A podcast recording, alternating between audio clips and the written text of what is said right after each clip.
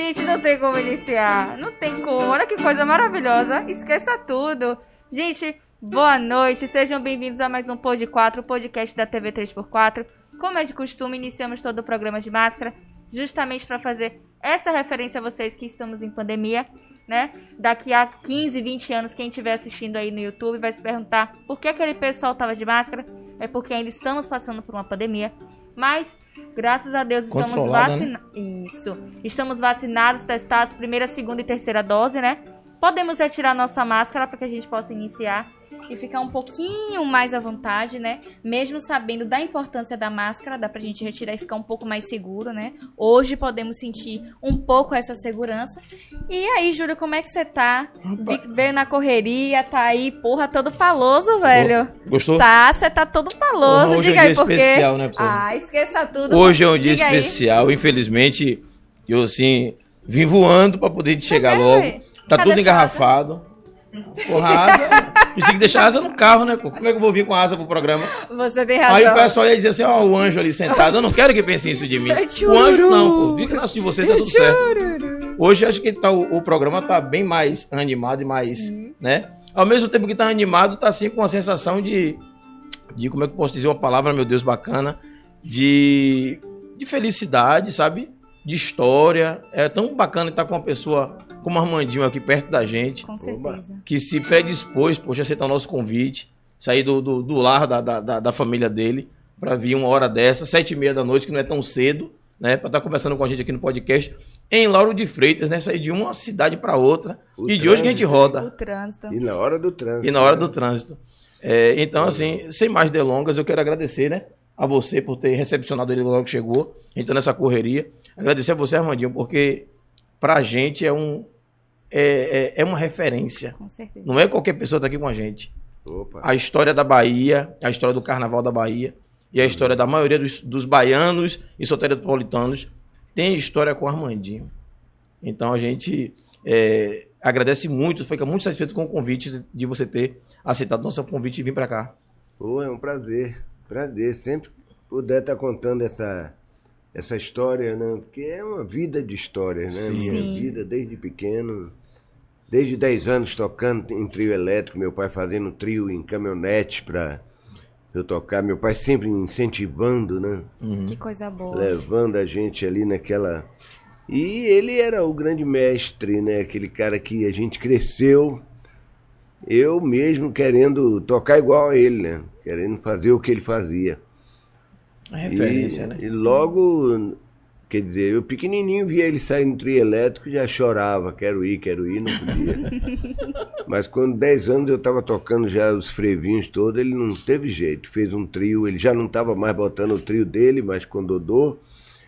Aí fez um triozinho numa caminhonete que ele tinha na metalúrgica e me botou só menino tocando. 10, 11, 12 anos. E eu comecei assim, né? Imagine que os meninos de hoje, com 10, 12 anos, só quer saber de WhatsApp e de rede social, né? Pois é, a geração. Olha a história, a geração. A geração. Olha, olha o que é a história do Carnaval da Bahia, E se ele não já fosse estava esse imerso incentivo. ali na música, né? Já, desde, já. desde criança. Então já, já é uma coisa, uma coisa, uma questão cultural, né? Família. É, o pai dele O pai emergiu, dele já era da música. emergiu ele nesse meio, né? Mas também tem um dom, né, Armandinho? Uhum. Não é Também. só... Não, o cara, o cara Ah, tá é, tocando claro. e conversando com a gente aqui, pô. Eu não sei tocar duas notas, o cara tá aqui assim, ó, de boa, como se fosse algo super tranquilo, sabe? Mas é tranquilo. Não, pra ele, eu, tô achando isso incrível. Ele, ó, de boa aqui, ó. O, o cara, a história do Carnaval da Bahia, na nossa frente, conversando, fica assim nessa, nessa, nessa agonia, mas vai fazer o quê? É, é, ó, é manter o nervosismo, né? A gente não tá com qualquer pessoa aqui na nossa frente, tá com um, um ícone, Tá né? E é importante a gente tá conversando. É, eu acho que essa galera aqui tá assistindo a gente aí, tem muita gente da nova geração que não conhece a história do Armandinho, não conhece a história do Carnaval da Bahia, não conhece metade da idade. Que metade? Não conhece nada ainda. E eu acho que é bacana a gente estar conversando hoje, é, viajando no tempo e tendo essa aula de história. Né? A gente fez o. Agora acabou de fazer a sexta temporada do Os Irmãos Macedo. Os irmãos Né, que Macedo. somos nós quatro irmãos Uhum. que desde pequeno fazemos isso, né? mas desde em 74 foi quando a gente resolveu mesmo e foi, teve a possibilidade né? ainda, ainda com meu pai, batalhando isso, botar o, o nosso trio elétrico na rua. Então a gente começa no mesmo, no mesmo modelo Dodô e Osmar, que foi seguido né, pelo Tapajós, Marajós, toda aquela galera, que era o cavaquinho, o violão e aquela percussão nas laterais. Hum. E, mas eu venho de uma história que eu comecei a ouvir Beatles, Jimmy Hendrix e tal, e comecei a ter um modelo de banda uhum. diferente. Massa, né? O meu modelo de banda não era mais aquela, né? Aquela charanga, né? De carnaval. Eu queria formar realmente uma banda. E a gente fez esse, esse Irmãos Macedo justamente para contar o começo dessa transformação que o Andrezão Simões, que faz a direção, ele chamou de música carnaval revolução, né? Porque foi realmente onde começa a mudança no trio elétrico, né? Daquele formato, né? De charanga, de coisa de carnaval, né? Que era o, o habitual, né? Das bandas carnavalescas, né? Aquela charanga de pé de caixa, surdo, né, tarol, aquelas coisas. E a gente bota bateria, bota contrabaixo, né? Porque a ideia era ser banda mesmo. E aquele cavaquinho de meu Já pai. incrementou tudo. É, e o cavaquinho de meu pai eu começo a dar esse sentido de guitarra, porque eu queria passar. Não, eu, o fã de Beatles, Jimmy Hendrix e tal, eu queria Tinha mostrar que, que, aquela era a minha guitarra. Ali eu, eu conseguia fazer aqueles solos, uhum. os bands, né? Toda essa coisa de guitarrista. É aí que eu acabo transformando o meu cavaquinho realmente numa guitarra e boto o nome de guitarra baiana. Falei, essa guitarra, guitarra é baiana. baiana. Porque cavaquinho elétrico não tinha sentido ia ter em qualquer lugar cavaquinho elétrico, lá no samba, não sei aonde, iam eletrificar. Mas, mas fala aí guitarra baiana, que já existia guitarra, já existia guitarra. Aí botou guitarra baiana. É, na verdade, quando hum. nascem esses instrumentos, não existia guitarra nenhuma. Hum. Anos 40, quando Dodô e Armar, né? Quando eles começam a fazer aqueles que chamou de pau elétrico. Pau elétrico. Né? Isso. Não, eles não tinham menor noção. Inclusive o negócio de.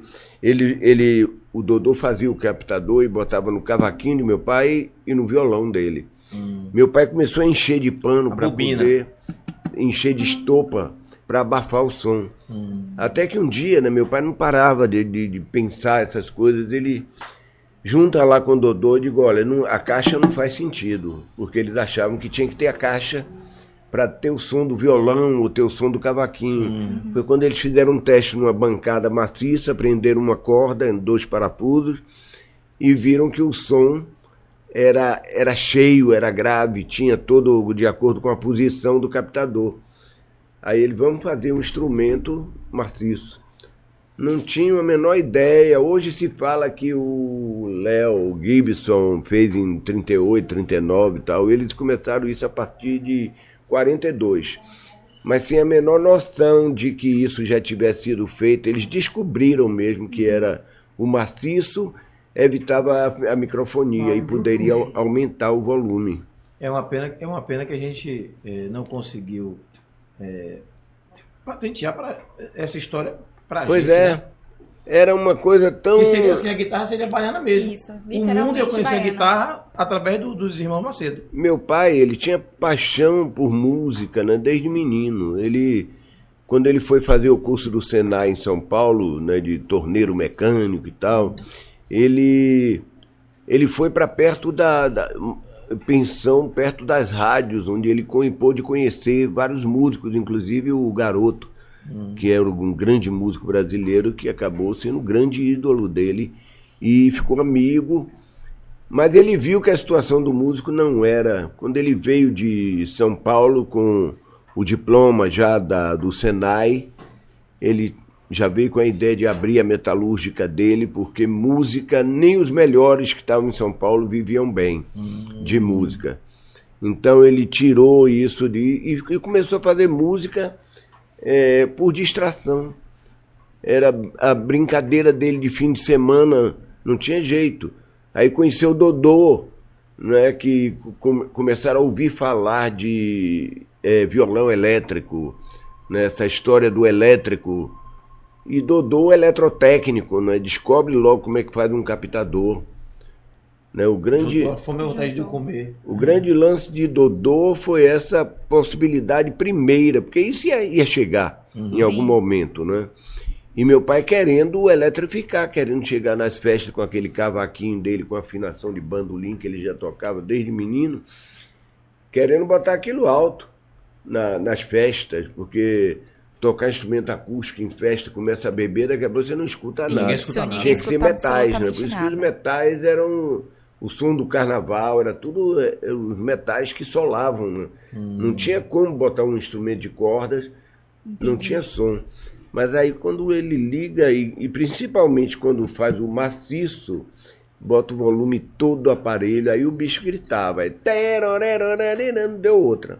Só um cavaquinho já fazia festa. Aí ele botou na fobica e sai fazendo a brincadeira no carnaval, né, na fobiquinha. E o povo adorou aquilo, né, uma multidão acompanhando aquilo. E no ano seguinte, uma caminhonete para botar a percussão toda em cima, que a percussão vinha que nem bloco, andando atrás. E meu pai não queria parar mais, né? Ele em cima da fobica, ele Dodô. Aí os percussionistas digam, olha, vocês estão aí em cima do carro, a gente tá de andando boa." aqui, cansando, não dá. Aí meu pai faz a Não é caminhonete, fanfarra. faz a caminhonete para botar os percussionistas em cima. E ele faz a parte mais alta, ele e Dodô, né? Na, em cima da boleia. E aí escreve o, o nome do conjunto. Pois é. Essa fobica, meu pai praticamente reinventou ela quando a gente voltou em 74. Porque a fobica era um carro velho. Quando eles saíram, era um carro todo preto. Aí Até meu acho que era a primeira imagem lá.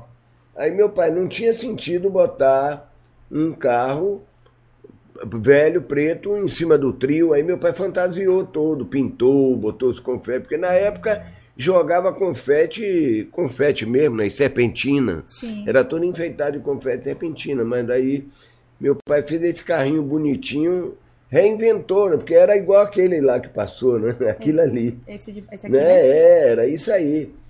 Ele não, temos que botar o carro bonitinho lá em cima. bonitinho. Ele descobriu qual era a fobica dele no programa de rádio do França, Teix- Te- França França Teixeira. Teixeira. Ele é. A gente Dia de ia o que quase, tá passando. ia quase todo dia pro França, né? Pô, precisamos de uma fobica. Mandaram três fobicas lá para casa. Quando meu pai viu a dele, que era o fundo, ele usava na- no começo da metalúrgica para carregar as ferragens, ele abriu, ele vê a solda lá dele no fundo. Ele, não é essa aqui. Aí pegou ela de volta e pintou, ajeitou ela toda, toda bonitinha.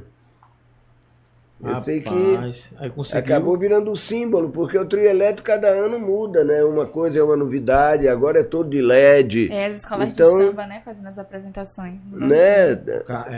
Mas a Fobica não, isso aí ninguém muda. É o primeiro trio e acabou, é o símbolo mesmo do, O símbolo do do trio carnaval, elétrico. do trio elétrico, é. E foi uma coisa toda. Assim nasceu o trio elétrico. Olha lá. Quando a gente volta com o Trio em 74, começa a Veja, começa a entrevistar, começa, aí meu pai começa a elaborar toda a história, a pegar com o Dodô os paus elétricos velhos, vamos restaurar, vamos botar, mostrar agora a história, como é que foi, e começa a contar toda essa história. Então o começo da história é aí. Eu já fui criado antes de chegar à guitarra, né? Eu sou de 53, então a- todos esses anos 50 vendo meu pai tocar com amplificador em casa.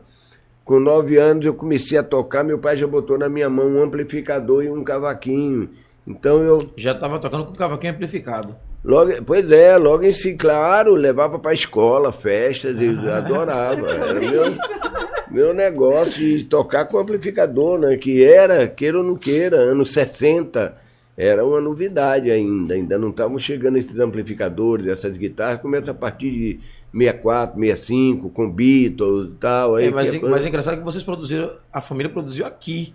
Não trouxe importado de Ah, fora. era, todo, todo feito, todo fabricado aqui, todo É, dessa idealizado por não, eles. não, é. Meu pai desenhava o- os modelos, era completamente diferente da, do modelo de guitarra. Esses modelos tem na rede social, na rede de vocês? Alguma foto, será que tem? Meu irmão tem. Ah. Haroldo, ele tem toda a coleção, desde das primeiras guitarrinhas do pau elétrico, Mas será que tá no, no- Instagram de Haroldo? até a minha última palavra da- de guitarra baiana, né? Que é a minha, já com alavanca, com todo.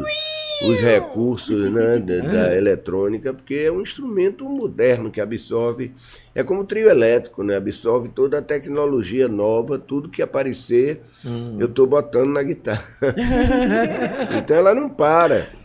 E aí essa coisa de dar esse, esse conceito né, de guitarra, querer mostrar como guitarra, eu acabei botando uma quinta corda hum. no instrumento, que eu acho que é o grande diferencial porque ela ganha mais peso, isso, né, encorpa mais o som, até o bandolim. Fica um som mais grave, mais você aumenta a possibilidade de acompanhamento, né, de solo, você ganha um, mais um campo né, pra, na escala. Esse é o bandolim. Esse é o bandolim. Esse bandolim tem quantas cordas? Que eu fiz também logo em seguida o bandolim Aí aqui. tem corda que só bexiga, pô. Vou chutar 10. Esse bandolim, é o Hamilton de Holanda, ele lá em casa ele conheceu meu bandolim 10 cordas e começou a fazer para ele. E é o grande divulgador do bandolim no mundo inteiro.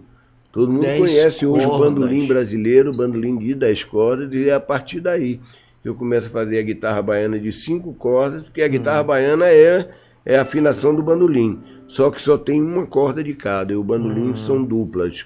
Sim. São iguais, né?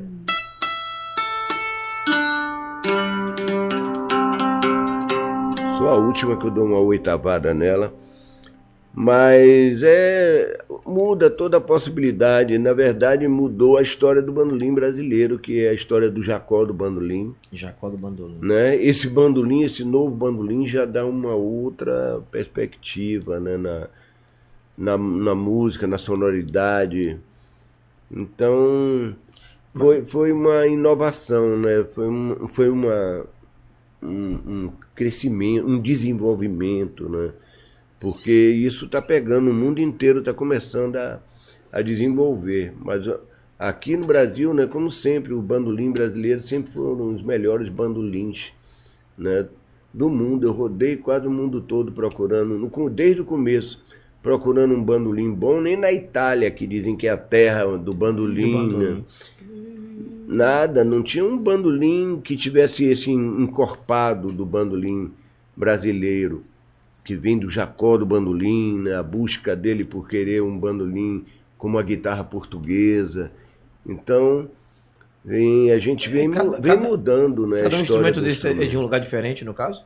É o quê? Você falou que é a, a guitarra portuguesa. A gente tem a guitarra baiana, tem aquela é... guitarra que é americana e tem a guitarra portuguesa. A diferença de instrumento para instrumento? Tem a guitarra havaiana. Uhum. Meu pai tocava muito, que toca com uma barra, tum, faz aquelas sim, coisas da música havaiana. Sim, sim. Meu pai tocava muito bem guitarra havaiana.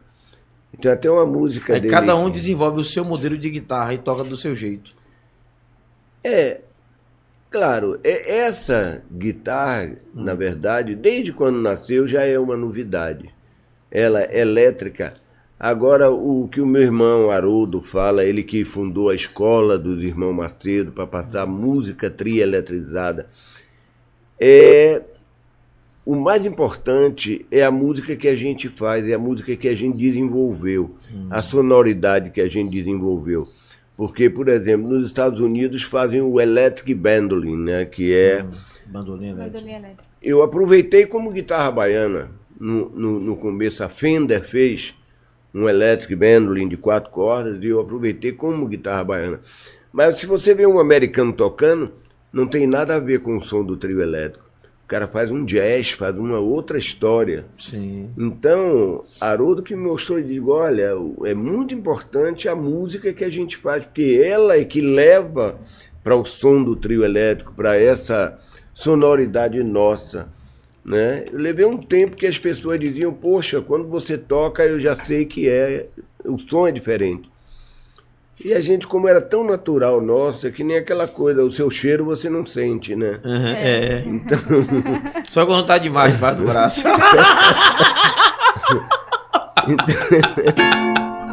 Ai, Deus. Joguei dois agora, não foi não? Joguei, não foi não?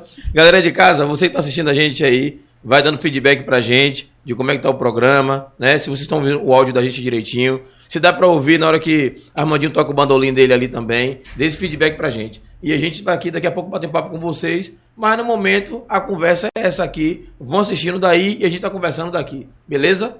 Tudo certo. É sobre isso. E aí, e aí a gente, eu fiquei muito curioso, Uhum. porque a história da, da, da guitarra baiana não é uma coisa simples, né? É, é- surgiu daqui.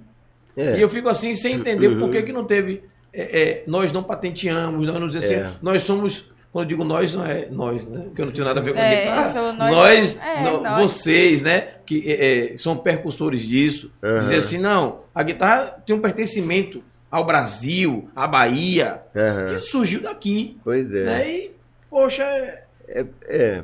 Acho que foi o que, o que faltou Nunca, para. nunca houve né, o interesse, né? O que eu falei, meu pai e Dodô eram amadores. Uhum. Eles não se profissionalizaram como músicos. Dodô era eletrotécnico, meu pai era metalúrgica e tal, se meteu na construção civil, porque ele era um re- resolvedor de problemas né, na construção civil, nas pontes, obras grandes, né? Porque o Ponte do Funil. Ponte do Funil. Então, meu pai era um cara que ele, ele quando tinha um pepino, um problema, assim, dava um problema na, na construtora, era a Odebrecht, a Consic, né, usavam muito ele. Aí chamavam ele.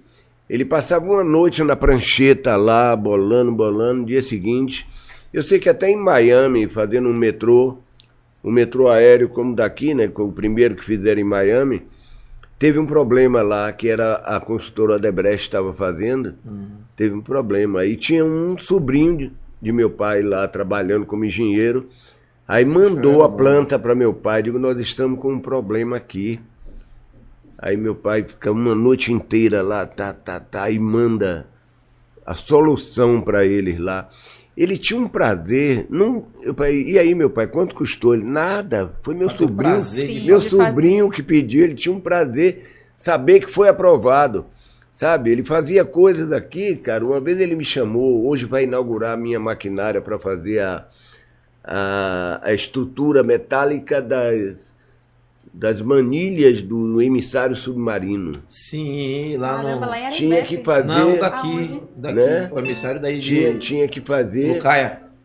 É, Lucaia. pois é, que era em Baza, né? Não sei se. Não, o do emissário. Eu sei que ele me chamou. Tem dois emissários, Tem né? dois, é isso. O é o de Arembepe, que é o de mais antigo, o de Arembepe é mesmo. A maquinária que ele fez para fazer a estrutura, no dia que ele fez a exibição, vieram uns, uns alemães filmar. Eu sei que ficou um bocado de engenheiro assim, cercando e ele fazendo os operários lá trabalhando, porque em 15 minutos, ele em 15 minutos vou fazer a, a estrutura, porque que tinha que ser rápida, porque o forno alemão que chegou para fazer o concreto era muito rápido. No entanto, acabou ficando um monte de estrutura, o dele foi muito mais rápido. Né? E aí filmaram e tal. E aí É o mesmo. ele nunca assinava nada. O próprio engenheiro Aleixo Belov, que é do navegador, né, que gira o mundo com Sim, o barco sim. escola e tal. Sim. O Aleixo, eu conversando com ele, ele estava falando, eu, eu era o engenheiro da ponte do funil só para assinar as coisas que seu pai fazia, porque ele não era engenheiro, e eu estava lá só para assinar. Meu pai fez uma cirurgia, foi fazer uma cirurgia nos Estados Unidos, negócio da coluna que ele teve, só lá ia resolver o problema dele. Parou três meses a obra. Parou. Quando ele chegou, ele a obra está parada, porque não andava sem ele. Então ele era um cara assim, ele tinha muito isso, né? De muito a cabeça dele resolvendo as coisas. Ele foi morar lá na ponte do funil, ele fez uma casinha em cima d'água. E ele adorava. A cama dele abria uma janelinha, ficava olhando o mar. Ele curtia, rapaz, tudo que ele. E levou. Vocês o sabem, galera, onde é a ponte, de funil- a ponte do funil? Você passou pra ir lá pra. Tem pouco tempo. É, Pega o ferro, atravessa a pista, vai pra Nazaré das Farinhas. Uai! isso foi 68, 69. que, Imagine. que era a maior ponte que tinha aqui, né, que ligava Itaparica ao continente, Ao continente. né, lá pelo fundo, Ele né, dava a volta, era. né, para Nazaré das Farinhas e tal. Então, foi uma grande obra e, e aí foi que ele começou a fazer as formas, né, que de para fazer os pilares. Sim. formas metálicas, fazer os pilares e, e, e botava os pilares dentro d'água e tal, tudo ideia dele. Isso foi aproveitado depois pelas construtoras. Como ele não assinava nada, ele não era dono de nada. É. Nunca fez uma patente de nada do que ele fazia. Inventou, né? Muito menos do trio elétrico que ele falou que era para tomar uma biritinha no carnaval para curtir. E os instrumentos também, ele não, não tinha noção. Olha, até É eu. incrível como tem gente ganhando dinheiro hoje com essas coisas, né? Verdade. Quando eu refiz a minha guitarra baiana, que eu introduzi a quinta corda e tal, comecei a mostrar no Rio de Janeiro o Tarek de Souza, né, que é um repórter lá do Rio, na época era do Globo e tal. Ele me entrevistando e falou: Mas você não registrou? Eu fiz: Eu não, porque eu já acompanho uma história que vinha do meu pai, do Dodô e tal, e eu estava só reformando, acrescentando. Ele disse: Porra, o americano, se botar um parafuso aqui, uma Ele coisa. registra. Ele já assim, registra. Registra, é tudo registrado. Ó, ó, peraí, peraí. O seu era de fenda. Eu vou botar aqui uma cruz, o meu é Philips. Agora eu quero esse dinheiro, eu quero essa patente. Ah, bicho, desgraçado, né? Não, você sabe dessa história, né? Porque assim, Qual foi? era só existir o parafuso de fenda. O cara foi, fez um risco no meio. Não, aí Esse inventou a aqui é chave de Philips. fenda. Essa aqui é a Philips. Patenteou pra ganhar dinheiro. Aí só um risco. Coisa de miserável, né? velho? Mas é o vai fazer o quê? É o certo. Esperto, né, Mas conta quando vocês Esperto. desenvolveram e não, não escreveram o nome na história. É. Eu acompanhei o mesmo ritmo da- do meu pai, do Dodô, né, no- levando a coisa mais como músico, com prazer né, de, de tocar, do que como, sei lá, querer ser inventor, querer ser Sim. alguma coisa assim. Mas, mas, mas não é que- acho que não é nem questão de, de hoje de ser inventor. É de de repente deixar o legado para todas as gerações conhecer quem fez a história. Porque inclusive a história do carnaval o pessoal quer pagar, né? Pelo que eu vejo o carnaval da Bahia hoje aí, tem uma outra conotação e esquece quem realmente fez o carnaval acontecer, né? É. Eu acho que Não, tá cada vez mais assim o carnaval, né? Principalmente esse carnaval comercial, né? Que acaba. Aquela, o carnaval é uma festa cultural, né? Que você Isso. tem aqui os blocos afro, né? Toda uma manifestação baiana, né? É como a baiana do, do Acarajé, né? São coisas da Bahia. manifestação você, popular das pessoas, né? Você não pode dar outro sentido, né? Teve um, um- uma pessoa de guitarra baiana falando, por que você não botou o nome guitarra brasileira? Eu digo, Ué. pô, porque é baiana. Eu tinha que dar o nome da terra de origem, cara. Essa guitarra é baiana. Você vai chamar a brasileira do Acarajé? É, Não é tem brincadeira. lógica né? Porra. A bra... É. Não, essa Não, a brasileira Gostei. da Acarajé. Massa. A, brasileira... a baiana de Acarajé, não é a brasileira de Acarajé. É, Porra, pô. Sacanagem, velho. Tirou ver. totalmente daqui, né? Quer Pedi pra galera botar uma coisinha aqui pra gente já ir beliscando, porque daqui a pouco a gente se empolgar, né? Porque o papo tá bom, a gente vai conversando, bebendo uma água, tomando um café, uma água pra coco. beber, né? Tem, tal. é. Tem? Será que tem? Vai botar alguma coisinha pra gente aí. Disseram que vai. Vamos falar com a galera de Ah, casa o rapidinho, né? de casa, é sobre isso. Ia lá. Olha lá, a Lorena Cedro colocou ansiosa para começar. Já começamos. Já começamos. Roseli. Martins colocou boa noite. Boa noite, mãe. Beijo. Professores, boa noite, gente. Elisvalda Queiroz botou boa Que noite bom. a todos. Boa noite, Valda. É, professora Gisele Pérez colocou boa noite. Boa noite. Professora Gisele, seja bem-vinda. Viu gente nova no pedaço Gente aí também. nova. Obrigado pela presença de vocês. Ó, o Roquinho da Bahia Roque da também. Bahia, ó. ali, ó. Roque Queiroz, boa noite. Juliel Alves botou boa noite e um coração. É sobre isso, Juliel. Iraci Farias colocou boa noite. Boa noite, Ira. Um beijo. Rave, que é novo e tá sempre com a gente aí. Aquele Obrigado, abraço. Rave. Boa noite.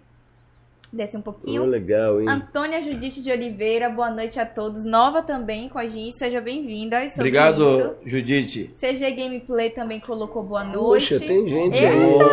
ó, ó, Desce um pouquinho. vamos fazer o seguinte: hoje a gente sabe que não vai conseguir falar o nome de todo mundo. Então, quem botar mais de uma mensagem, a gente lê só uma e vai passando, beleza? Porque senão a gente não consegue dar alô a todo mundo, é muita gente.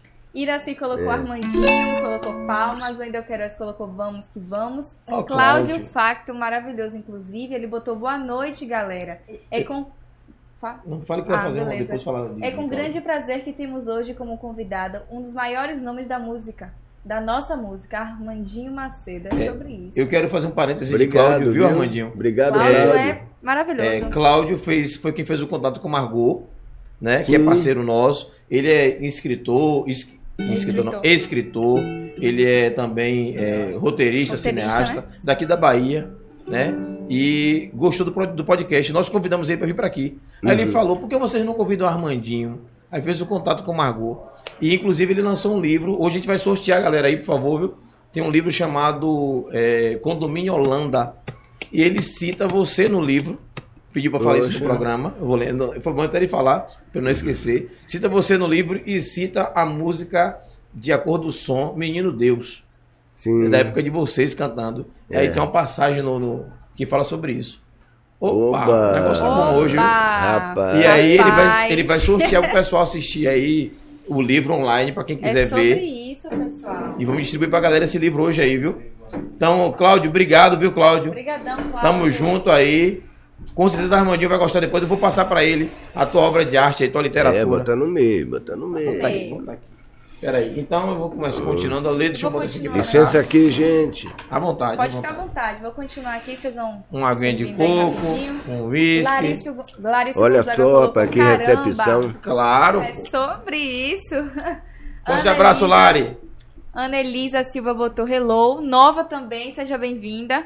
E Larissa com- eh, complementou ali, só 3x4 mesmo, para nos proporcionar um encontro incrível como esse. Coração. É Verdade. Ó, Armandinho, né, pô? Ô, Everaldo colocou boa noite, já conectado. Cláudio Facto colocou nasci em 1976 e escrevi ouvindo o Slaps. Hã? cresci. Hã? Então, cresci. Ih, gente, que, que luta é essa? Ih, da banda Cor do Som, banda ícone que o grande Armandinho Macedo faz parte até hoje. É sobre isso. Até hoje. E Valda colocou ali, não encontro Acabou de ganhar o palavras. Grêmio, né? É. Grêmio, Grêmio falar- Latino. Vamos falar desse Grêmio daqui a pouquinho aí também, viu? E Valda colocou ali, não encontro palavras para expressar minha admiração. E colocou palmas. Aí, é Valdinha. sobre isso. Claudinha colocou que massa, Armandinho. Everaldo também. Para tudo, o rei do carnaval. É. Tudo. e Valdinélia, é, Valdinélia Trindade colocou uns três corações ali. Bem-vinda, Valdinélia. também. Júlio. E, pera aí. Parabéns de Júlio, né? É De verdade, né? Teteu, Júlio Matheus, meus parabéns, está aqui com a gente. Parabéns, Júlio. Aniversário dele Aniversário hoje aí. Sobre Beleza. isso, sempre com a gente. 23 quebrando a maçã. primaverinhas. É sobre. Isabel Ferreira colocou boa noite, pessoal. É, Oi, Valdinélia, Bel, boa noite, beijo. Valdinélia colocou que maravilha. É sobre isso. Desce só um pouquinho, gente, só pra. Cláudio ali também. O ah, livro aí, livro. Dele, o livro É, tava ele falou do falando. livro. Lancei o livro Condomínio Holanda, que tem uma rápida cena em que um personagem toca o LP Magia Tropical na faixa Menino Deus, no disco em que Armandinho saiu como essa partida para os. Ah, peraí, não entendi. No disco em que Armandinho saiu. E aí ele fez uma pergunta: como foi essa partida, para, o solo? Ah, sim. É, na verdade, não foi pro solo, não, viu? Eu, eu tinha dois conjuntos. Uhum. Eu tinha o trio elétrico Armandinho Dodô Aymar, tinha a Cor do Som, na do mesma Som. gravadora. A gravadora Warner foi que me botou na parede. A gente já vinha fazendo muito show, eu, eu já não estava aguentando, viajando muito, com o trio elétrico estourado, o Barre Vassourinha, do Brasil inteiro tocando, a Cor do Som estourada. Então era muita viagem, os empresários já brigando. Essa data é minha, essa data é minha e tal, não sei o quê. O menino é meu. E aí já tava um negócio assim, rapaz, e eu já não eu saía do Ceará para o Rio Grande do Sul, era um Aquela dia inteiro correria. viajando para tocar, era uma loucura. E aí a gravadora me chama para dizer que, olha, a gente achou melhor, já de- decidindo, né? Você deixar o trio elétrico, seu pai com seus irmãos lá e ficar só na cor do som. 100% dedicado à cor do som. Aí quando o cara botou essa proposta, eu digo, o quê? O trio elétrico é minha vida. Eu nasci no trio elétrico, eu tenho uma história que eu não. E eu tá tocando com meu pai, com meus irmãos, isso aí não tem como eu desmembrar, não tem como eu sair. Não, mas você faz o carnaval, eu digo, só o carnaval, a gente tem um ano inteiro para fazer, para tocar. Não, não quero não, eu vou fazer o contrário, eu vou sair da cor do som e vou seguir no elétrico. A gente já está muito mutuado, o empresário da cor do som está criando muito problema, inclusive passando a perna na gente, né? Porque ainda tinha isso, né? Sempre Alto- empresário não muda o ritmo, não, né? Altos é patrocínios essa? da Pool na época, que era o jeans na Hum, época. cool, sim. E aí era uma inflação terrível na época, né? Ano 80, eh, era 82. Inflação terrível, era 10% assim ao mês a, a inflação ou mais. Então, o cara recebeu o dinheiro todo da PUC, foi um dinheiro grande, né? Assim, para 40 shows, pô. A gente era o número um praticamente, né, do Brasil em shows. Era a gente, Rita Lee e Ney Mato Grosso, sei lá, eram três artistas assim que Estourado. Estourado. os mais contratados para show Não, no Brasil do Som, inteiro. Cor do Som. Cor do Então- do Som. Era. O negócio foi aí cansativo, né? esgotante. E quando rolou esse negócio né, de sair, eu digo, não, vou sair da, da cor do som, é hora de eu dar essa descansada. Aí, aí que não foi carreira solo, aí que eu fui ficar só com trio elétrico, sabe? Meu pai, meus irmãos, aí foi um alívio para mim, cara. Eu digo, não. A gravadora, inclusive, me, me propôs. Se, eu, não- se eu, quando você quiser fazer o seu disco solo, estamos prontos aqui tal. Ou seja, não teve disco solo, não, viu, Cláudio? Não, na- logo em seguida não. Eu, eu comecei anos depois a fazer Armandinho em concerto, né? Coisas mais instrumentais mesmo, mais acústicas, inclusive. Né? Mais para 87, 88. E aí é que eu vou desenvolvendo, né, mais com o Rafael Rabelo na época, né, que é o grande sete cordas que nos deixou, né, cedo, mas que foi uma referência, né, para o violão sete cordas. Toquei muito com ele e continuei, né, projetos instrumentais, entrei num projeto Fui convidado para um projeto que tinha Hermeto, Egisberto Desmonte, Hermeto Pascoal? Paulo Moura, é, Altamiro Carrilho. Então começa a tocar com essa galera toda, viajar ao Brasil. Então passa a ser muito muito bacana, né, esse desenvolvimento aí do meu lado que eu sempre tive, né, da música instrumental. Aliás, eu com 15 anos eu saí daqui de Salvador, o meu primo Papal, né, que nos deixou agora no, com Covid, o Papal me levou, me matriculou no programa aqui da Caminho da Grande Chance, aqui em Salvador, que quem ganhasse aqui viria o júri do Flávio Cavalcante para aqui, que tinha o filho do, do Jacó do Bandolino, o júri e tal, fazer a final. Eu ganhei primeiro lugar e me levam para o Rio de Janeiro, cara. Eu com 15 anos não sabia Flávio nem... Cavalcante. Flávio Cavalcante. E aí tem a final no Teatro Municipal do Rio de Janeiro, em 69, cara. Eu tinha 15 anos. E meu pai, como sempre, né? Meu pai me preparando. Meu pai, meu filho, é um júri. Cada um gosta de uma coisa. É clássico, é chorinho, é valsa. Vamos fazer um pupurri aí faz um pupurri, eu toco Bom, hoje valsa, todo mundo, todos os jurados. Toco Quizardas, toco Chorinho e depois toco a música do, do filho do Jacó do Bandolim, Olha a Rosa na janela e tal. E aí virava frevo. Rapaz, essa, a, essa, o coro era. Teatro Municipal, cara. A galera vem abaixo. Teatro todo de pé aplaudindo. Era filmado ao vivo pro Rio de Janeiro e esse filme rodava norte e nordeste todo. Eu sei que eu fiquei, eu falo no filme, no show dos irmãos Macedo, e eu fiquei muito famoso, né, na época. Era o Menino do Bandolim, O menino abandonou. eu gravei três discos, dois compactos e um LP. Tinha um compacto na época, né? Fiz um compacto simples, que é ao vivo, na Grande Chance, no Teatro Municipal. É a única gravação que eu tenho da época, é essa ao vivo, do teatro. Porque não tem, não tem vídeo, cara. Hum, Não existe um vídeo. Eu já procurei em todo canto, até com o filho do Flávio Cavalcante. só tem áudio. Ele é, só tem o áudio porque foi gravado o disco. O cara gravava o programa, como eu fui ovacionado pelo público, ele aí quis fazer o disco, saiu vendendo, cara, foi uma loucura. Era um selo na época, a Codil, não era nem uma gravadora, Não gravadora. internacional. E aí, rapaz, foi um negócio muito marcante.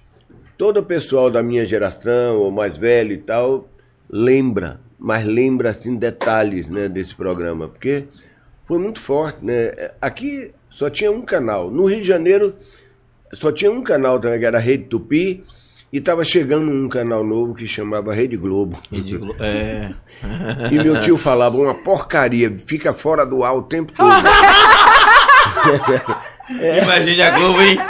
É? Imagine quer dizer que a Globo é quem é hoje, A né? partir de 72, a Globo deu um salto, né? Fez uma tramóia aí, conseguiu passar na frente. né? Olha, derrubar. aí tem história, viu? Fez uma tramóia, viu? Você aí sabe das coisas. Ó, eu não te servi o, o- Eu não sei a dosagem correta, então você. É mesmo, é? É.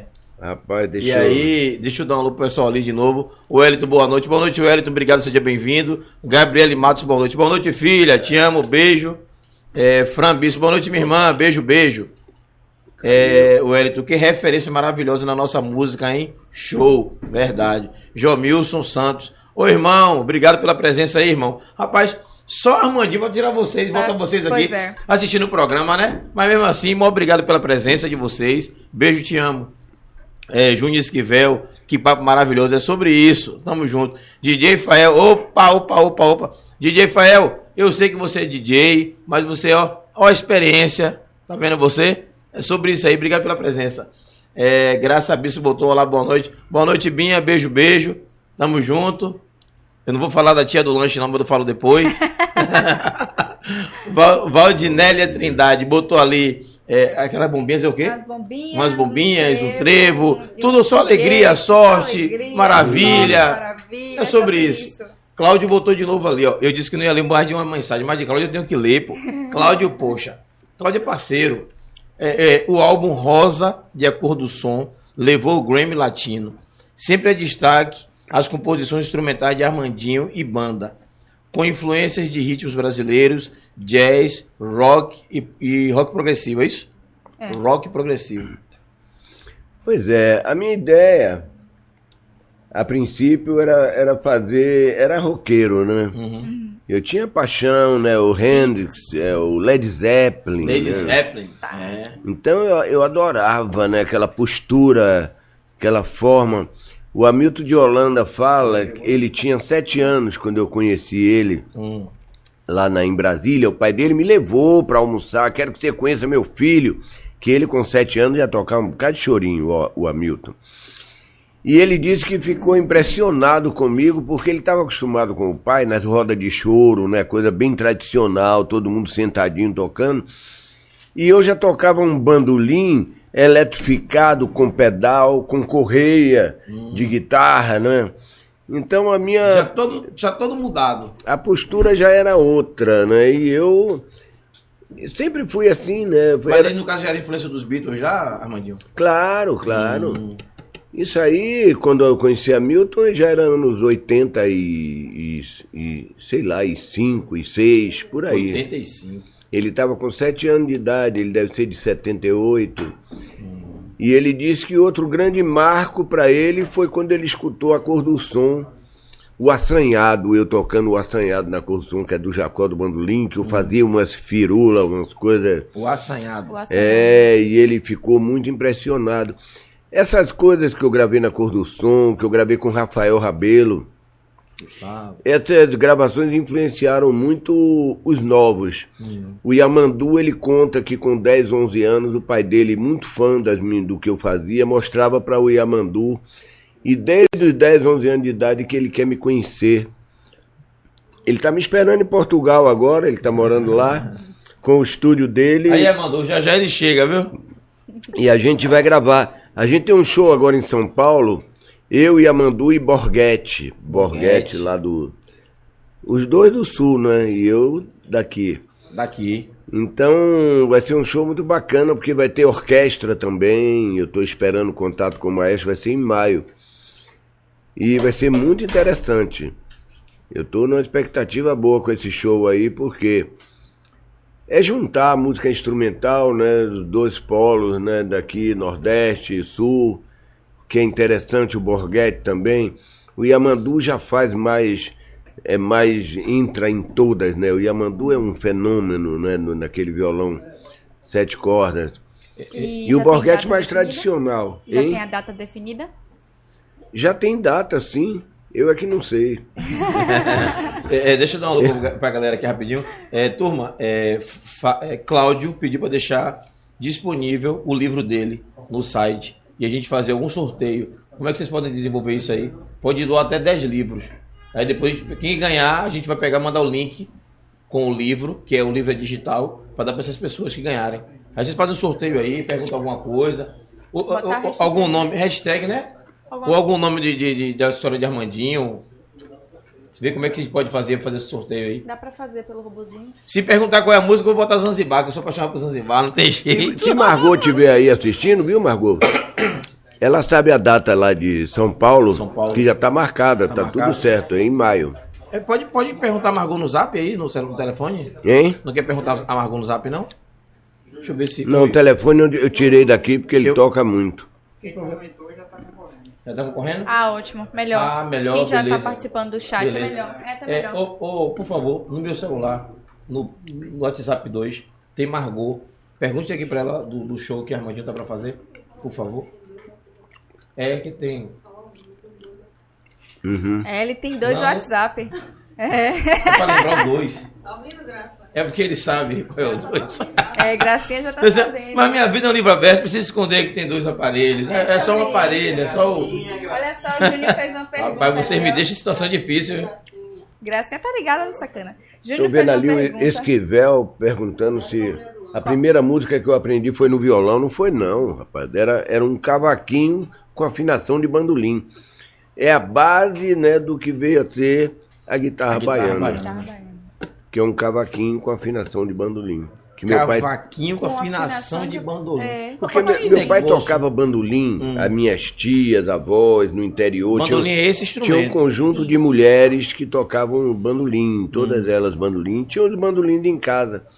Meu pai, né, como teve essa tendência musical, né, ele começou a aprender o bandolim. Depois tocando, né, saindo já com 13, 14 anos pra rua já e tal, ele descobriu o cavaquinho.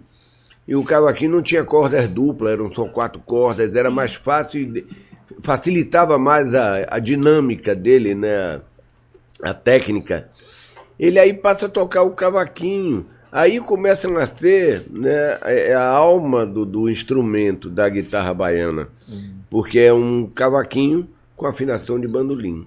Cavaquinho com afinação de bandolim. Hoje é um cavaquinho de cinco cordas e se chama guitarra baiana, né? Ganhou uma. É. Ou seja, o pau elétrico. O pau O elétrico. pau elétrico. Uhum. É, e se puder, galera, achar uma alguma imagem do pau elétrico aí pra gente colocar aqui. Mas É, o, carna... o carnaval da Bahia tem a história do pau elétrico, é verdade, pô. Não é historinha de, de- da carochinha, não. Não é isso não. Esse, ca- esse cavaquinho, Hã? ele foi a voz do trio elétrico Hum. durante anos. Porque saiu o som naquelas cornetas redondas. Sim. Aquilo dali jogava longe o som do cavaquinho. Então todo ali, mundo. ali, ali, olha. Eu parava lá em casa, eu ligava o amplificador lá em casa, vinha um monte de gente pra porta achando que tinha um trio elétrico tocando e era eu só no cavaquinho. Só no cavaquinho. Porque o pessoal só passava a escutar a percussão quando estava chegando perto. Porque não tinha microfonação para percussão. E o cavaquinho era muito penetrante. Não tem, não, não ali, tem né? essa, não tem essa parte. É só o, o- Só o-. É. É engraçado porque meu pai foi e comprou a- um cavaquinho, um Ah, violão. conta essa história da loja E, Primavera. que- e quebrou na. ele tinha que aprontar, ele, ele não ia precisar da caixa, Uhum. ele aí bate na quina do balcão. Você falou que era bom, isso aqui é bom mesmo, pai? Ui. Na quina. Aí o menino, quando viu quebrar o instrumento, aí, Dentro da loja. o violão e o cavaquinho. Aí o menino foi chamar Pepe, que era o dono da primavera. Quando o Pepe saiu, que viu meu pai com o cavaquinho e violão escangalhado, esse homem é louco, vai quebrar minha loja inteira. Foi direto pra rua, nem falou com ele, né? Meu pai era fortinho, né? Direto pra Seu rua. pai queria só fazer uma brincadeira, tirar um É. sarro. Ah, pregar um ali com o menino, né, que tava vendendo. Aí meu pai foi atrás dele. Não, não, vem cá, eu vou pagar, o dinheiro tá aqui, né? Na época não tinha negócio de cartão, dinheiro. É. Ca- Você. Quem é cartão? Quem é cartão? Quem é cartão? Aí foi engraçado porque quando ele pagou tudo, é, vai pagar, ele explicou, né? Eu só quero o braço. Aí eu preguei essa aqui pro Pra brincar. assustar o menino aqui e tal. Aí o Pepe, ah, graças a Deus. Graças a Deus. Ah, não, aí o Pepe, olha, eu tenho mais instrumentos, se o senhor quiser quebrar. quiser quebrar. Tá pagando, Tem né? um bumbo aqui, vamos furar essa pele, vamos estragar tudo aqui logo. É, mas a- a- é- essa, essa peça aí, só o braço. E, e é, se bem que como é maciço, sai o som do mesmo jeito. Que foi a sacada que eles tiveram de colocar na mesa, né? Que você tava falando? É. O te, primeiro teste, ele prendeu um parafuso aqui, aqui, prendeu uma corda, apertou. Sim. E quando ela deu som, botou o captador. E a coisa era maciça. Quando era o acústico, ia um quarto se passasse já apitava. Até hoje o acústico tem esse problema. Mas aí quando botou na- no maciço, rapaz, ele aumentou o volume todo, o som foi altíssimo. Estrondou. Ninguém acreditou. Saiu gente de longe. Que som é esse? novo. Ninguém ouviu aquilo. um badalo de igreja, né? Pem, pem, porque só dava um som, né? Não tinha, não era um instrumento, era uma corda presa. Rapaz, foi um O negócio de... pessoal Olha encontrou aí, ali, ó, dia 28. olha ele aí, 28 de 28 de maio. maio, Achou. às 22 horas. Obrigado, galera da produção. Obrigado, Margot. Obrigado a todo mundo aí, viu? 28 de maio. Opa. É, é em São 28 Paulo de isso maio, aí, viu? 22 horas. Yamandu Costa, Armandinho Macedo e Renato Borghetti. Todo mundo aí, todo mundo lá, viu? É São Paulo, Sala São Paulo. É. Massa, massa. E não para, né, rapaz? O show não, não, não para, não, né? Deu essa pausa da pandemia agora, mas graças a Deus vai voltar tudo ao normal de Boa, novo. graças a Deus, começando a marcar as coisas. Eu já viajo para Portugal dia 5 de julho. Já fico 40 dias lá. Tem um show também É dia, mesmo, de 40 dia- dias em Portugal. Eu vou fazer um show com Carla Vise, uma noite de carnaval, Hum. no Cassino Estoril, Que massa. que é um grande cassino lá, né? Que vai. É a reabertura do cassino, inclusive. Hum. Vai ser com esse show. Lá e vai ser Portugal. muito bacana, já está divulgado, rapaz. Até o pessoal daqui já está me falando. Clá- Cláudio perguntou ali como a música clássica entrou em sua arte. Hum? Como a música clássica entrou na sua arte. Olhe, meu pai, quando começou a tocar o cavaquinho em casa, o bandolim, o meu tio Zezito, o irmão dele, cinco, seis anos mais velho do que ele, tocava, estudava violino. E ficava estudando lá, Kizard e tal. Só que o meu tio só sabia tocar com a partitura na, na frente. Ele se formou em violino na escola de música Mas e tal com partitura. mas só com partitura. E meu pai ficava escutando, ele aí chamava, vem cá, como é que você tá tocando o que eu tô tocando aqui?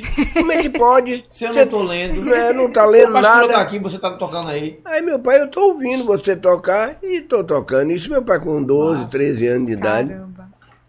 Tô ouvindo você tocar e tô tocando. Meu tio não entendia, rapaz. Pegava tio, de ouvido. meu tio só tocava, tirava o papel, ele não toca, ele não tocava. Era in- incrível isso, né? E meu pai, a- eu pegando Só as músicas todas de ouvido. e já... Aí ele en- entrou, é, o Kizardas, o Oristacato, começou a marcha turca, começou a fazer parte do repertório dele e ele levou isso tudo pro trio elétrico. Porque o trio é aquele som, né, antropofágico, como Caetano falou, que carnavaliza tudo pela frente, dos clássicos mais populares aos populares mais clássicos. Isso foi uma frase de Caetano assim que para mim ficou descreveu o som trieletrizado nessa forma de tocar, né, que que a gente veio renovando, né, trazendo para o, o dia a dia, como a evolução né, do instrumento. A guitarra do Jimi Hendrix não é igual a dos antecessores dele, e nem a, a dos novos, Steve Vai, Joe Satriani, né, já a coisa vai, vai mudando, vai ganhando novas Vai né, informações. Eu sei que Rogério Barreto, É, Valda parte colocou da história da. Bahia. Obrigado, Rogério. É sobre. Valda colocou ali, Que tá bom. tudo lindo. Kátia Meirelles colocou boa noite. Rogério colocou, colocou Ó, ó, ó. Armandinho é parte da história da Bahia, de uma extrema elegância, dono de um ritmo único. Obrigado, viu, É Rogério? sobre. Que referência Poxa. massa fez a Armandinho aqui, viu? Oh, que bom. É sobre. É, Vozes culturais. elegância, colocou- dona de um elegância. ritmo único. Verdade. Ele falando de ritmo único, eu lembrei de que um detalhe. É, geralmente Armandinho ele faz a- as músicas nos instrumentos. E algumas pessoas, como Caetano, como Moraes, colocava voz. Uhum. É assim, que- ou eu estou enganado nos meus estudos? Na verdade, eu quando trouxe Moraes para o trio elétrico, eu convidei ele para ir porque em 74 tinha saído comigo no trio Gilberto Gil e Pepeu. Pepeu Gomes. Pepeu ligado no instrumento, né, doido para para aprender, eu passei afinação para ele e tal. A partir daí que ele começa a aprender. Né? O, o bandolim ele tocava com afinação de guitarra. Falei, não, você tem que afinar seu bandolim assim, que é para poder tocar guitarra baiana. E Guitarra, ele foi guitarra, lá, Bandolim, bandolim. se dedicou e passou a estudar a guitarra baiana. E Gil também lá em cima, mas não tinha voz no trio elétrico. Gil saiu apreciando, fez uma ligação da gente com Rolling Stone. No segundo disco já gravamos Satisfação de Gil, que tem essa ligação com o Satisfaction, não é? Tararã, tararã. Agora olhe para o céu, agora olhe para o chão. Agora repare a luz que vem lá do caminhão. Eles estão tocando bem, Rolling Stone tocando mal, Rolling Stone tocando mil na boca do pessoal. Tararé, posso ter não, tarará.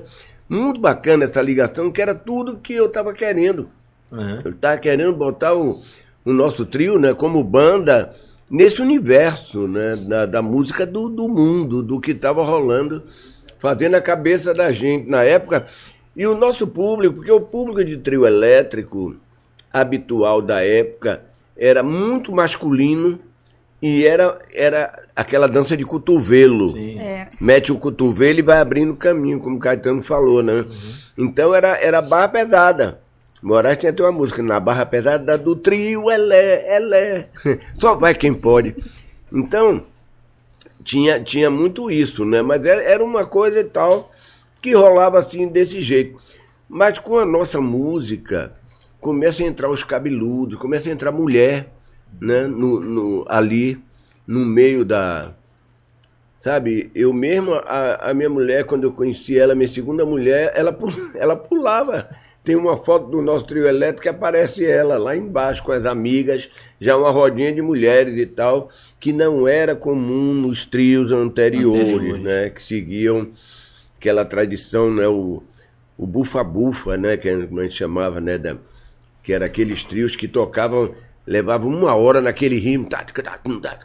Todo mundo ali só. Ia neguinho e ali só.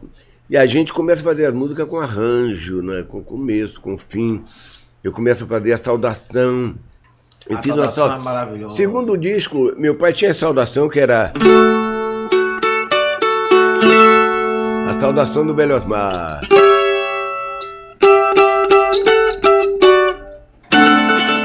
Que é baseada na saudação carnavalesca, né? Habitual. Ele fazia. Aí eu digo, não, tenho que fazer a nova saudação, inspirada no Jimi Hendrix, num som dele eu ouvi, não, meu som Já mais jovem, mais, mais rock and roll. Aí eu fiz a nova saudação.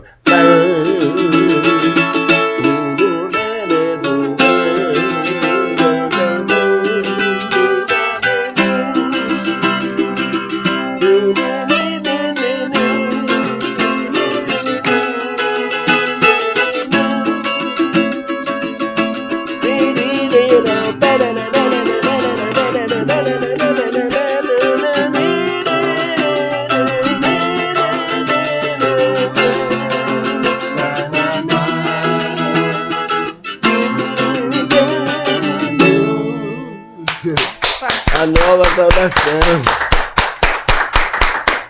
Deu pra bom, ver, né, que é daí que nasce Chame Gente, né? Chama, gente.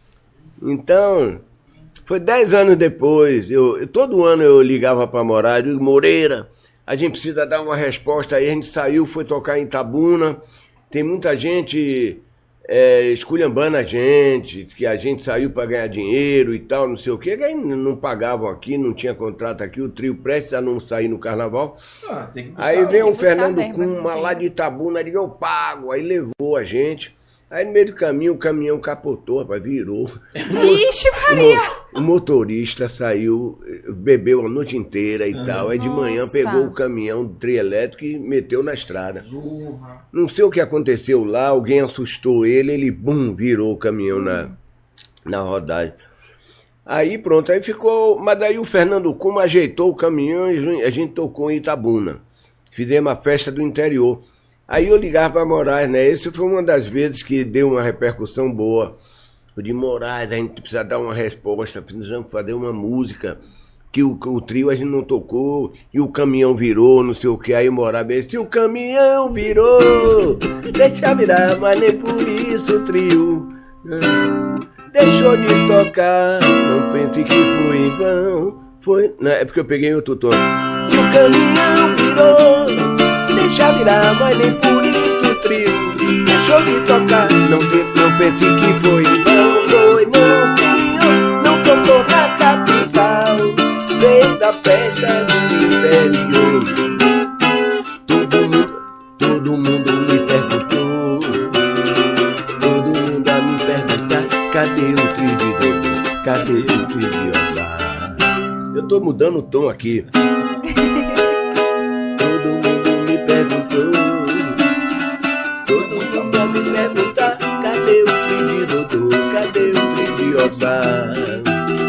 Já andei no Campo Grande A pé até o Pelourinho E não escutei sequer um solo de Armandinho se a gente com trio não pula, a culpa é de quem manipula e não pula o carnaval.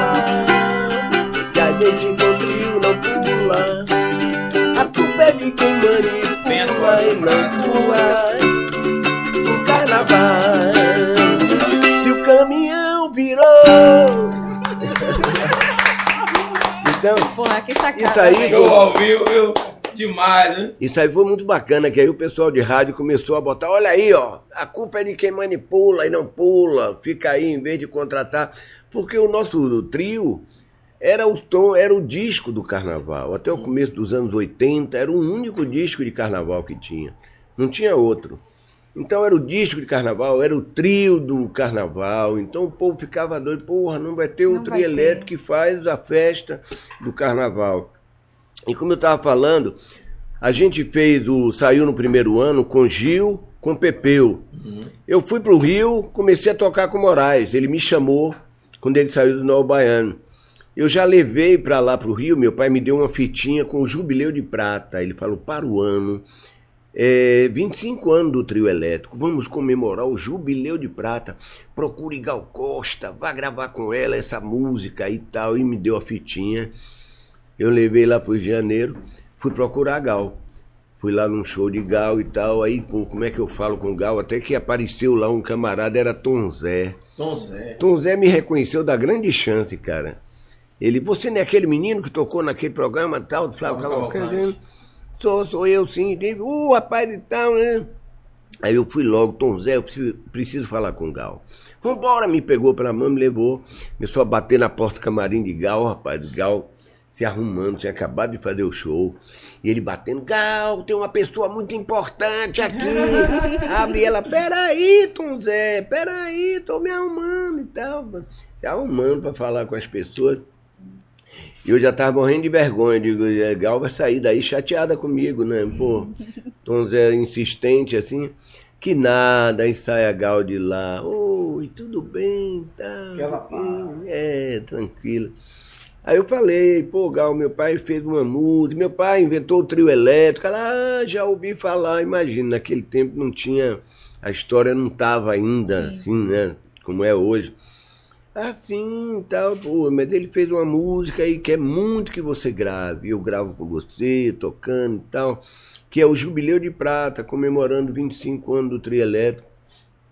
Ela, puxa, que pena, minha gravadora agora teve uma reunião, decidiu eu não fazer, porque ela vinha gravando música de carnaval. Ela vinha fazendo, né, Bloco do Prazer, não sei o que. Ela tinha feito umas gravações carnavalescas. Aí a gravadora achou que ela não devia continuar, que ela era MPB, estava tava virando carnavalesca e que não era bom né, na- nessa época.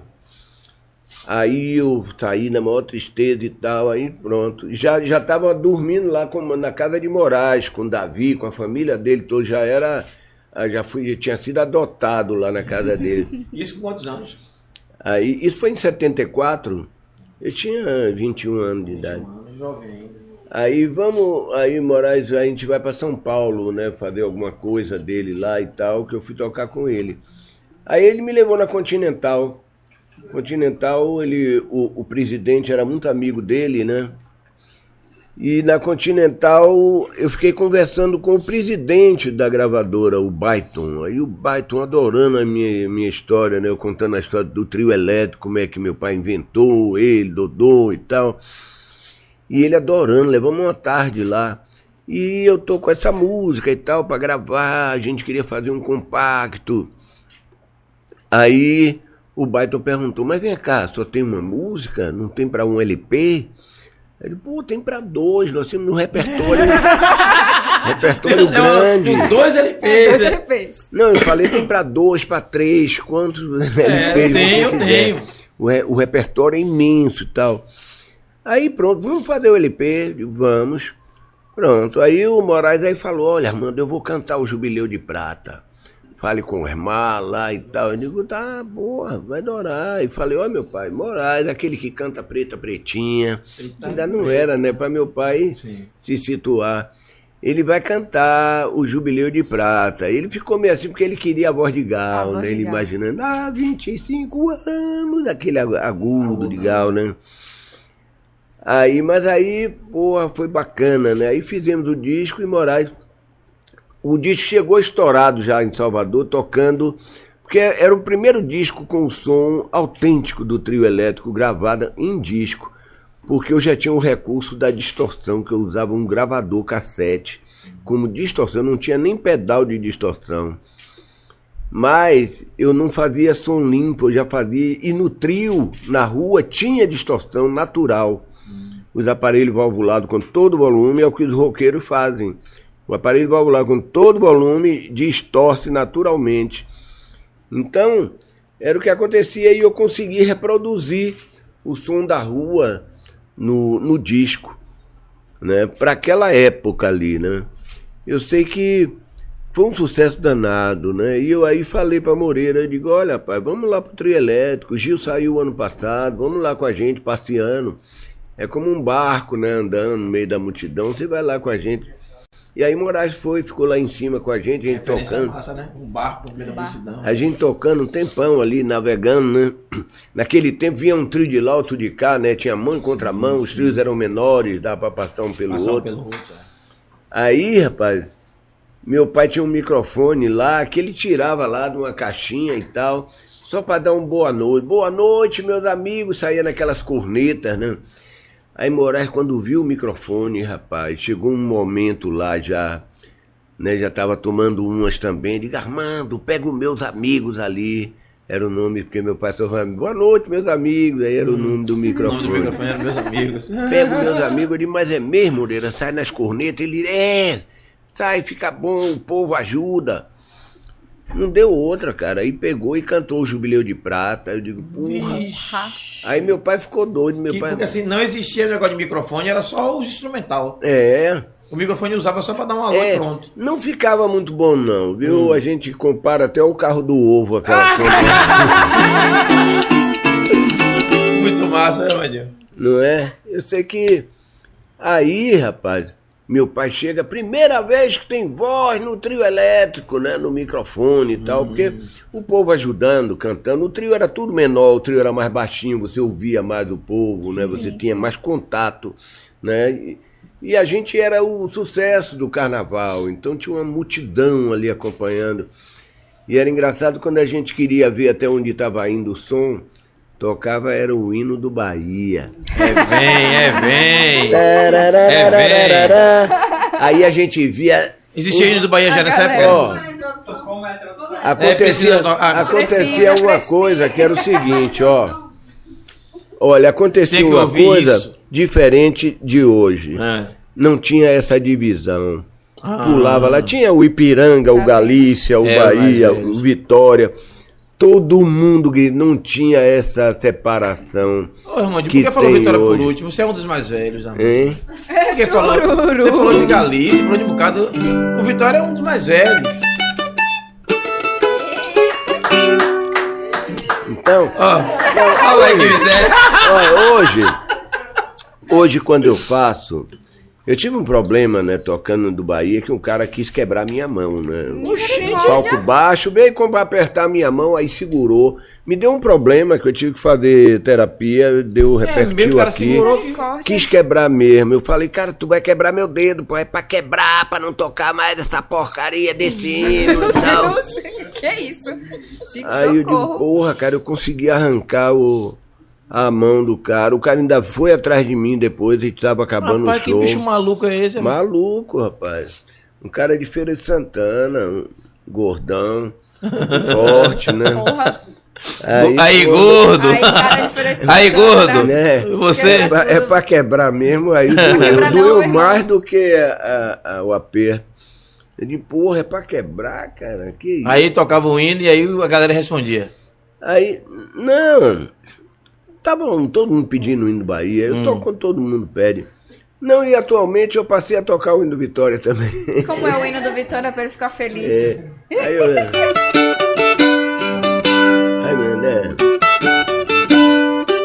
Sentiu? Aí. Eu sou Vitória de coração. É. Pelo menos teve pra salvar, né, galera? Sobre isso. É. Sentiu vocês aí a pressão?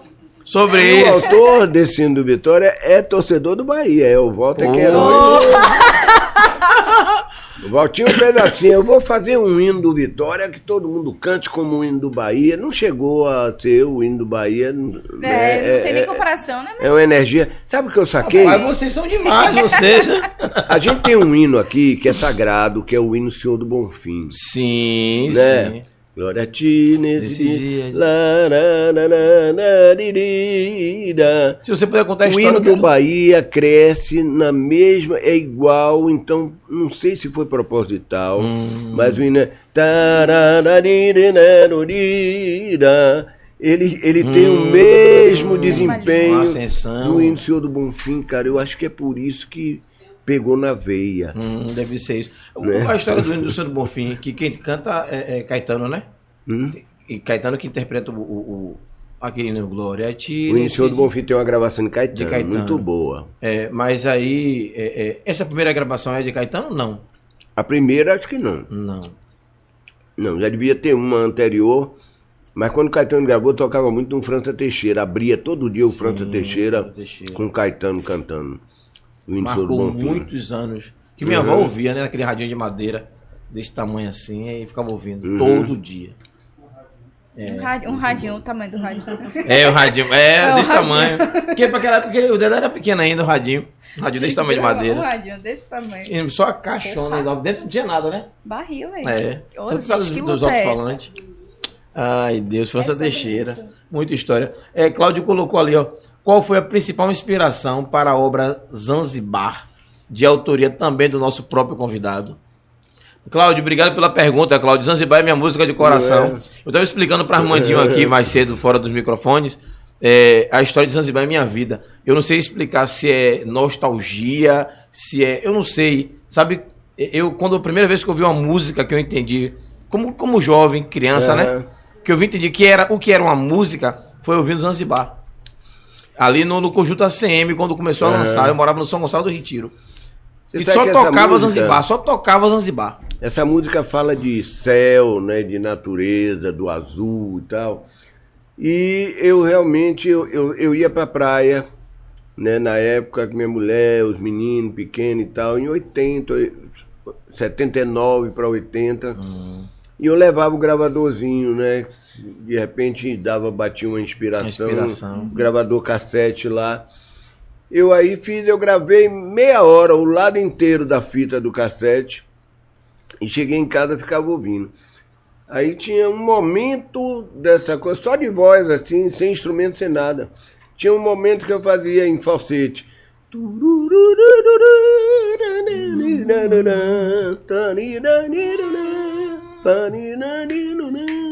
Aí fiquei brincando e tal, não sei o que. Aí toda vez, aí eu escutei várias vezes essa fita.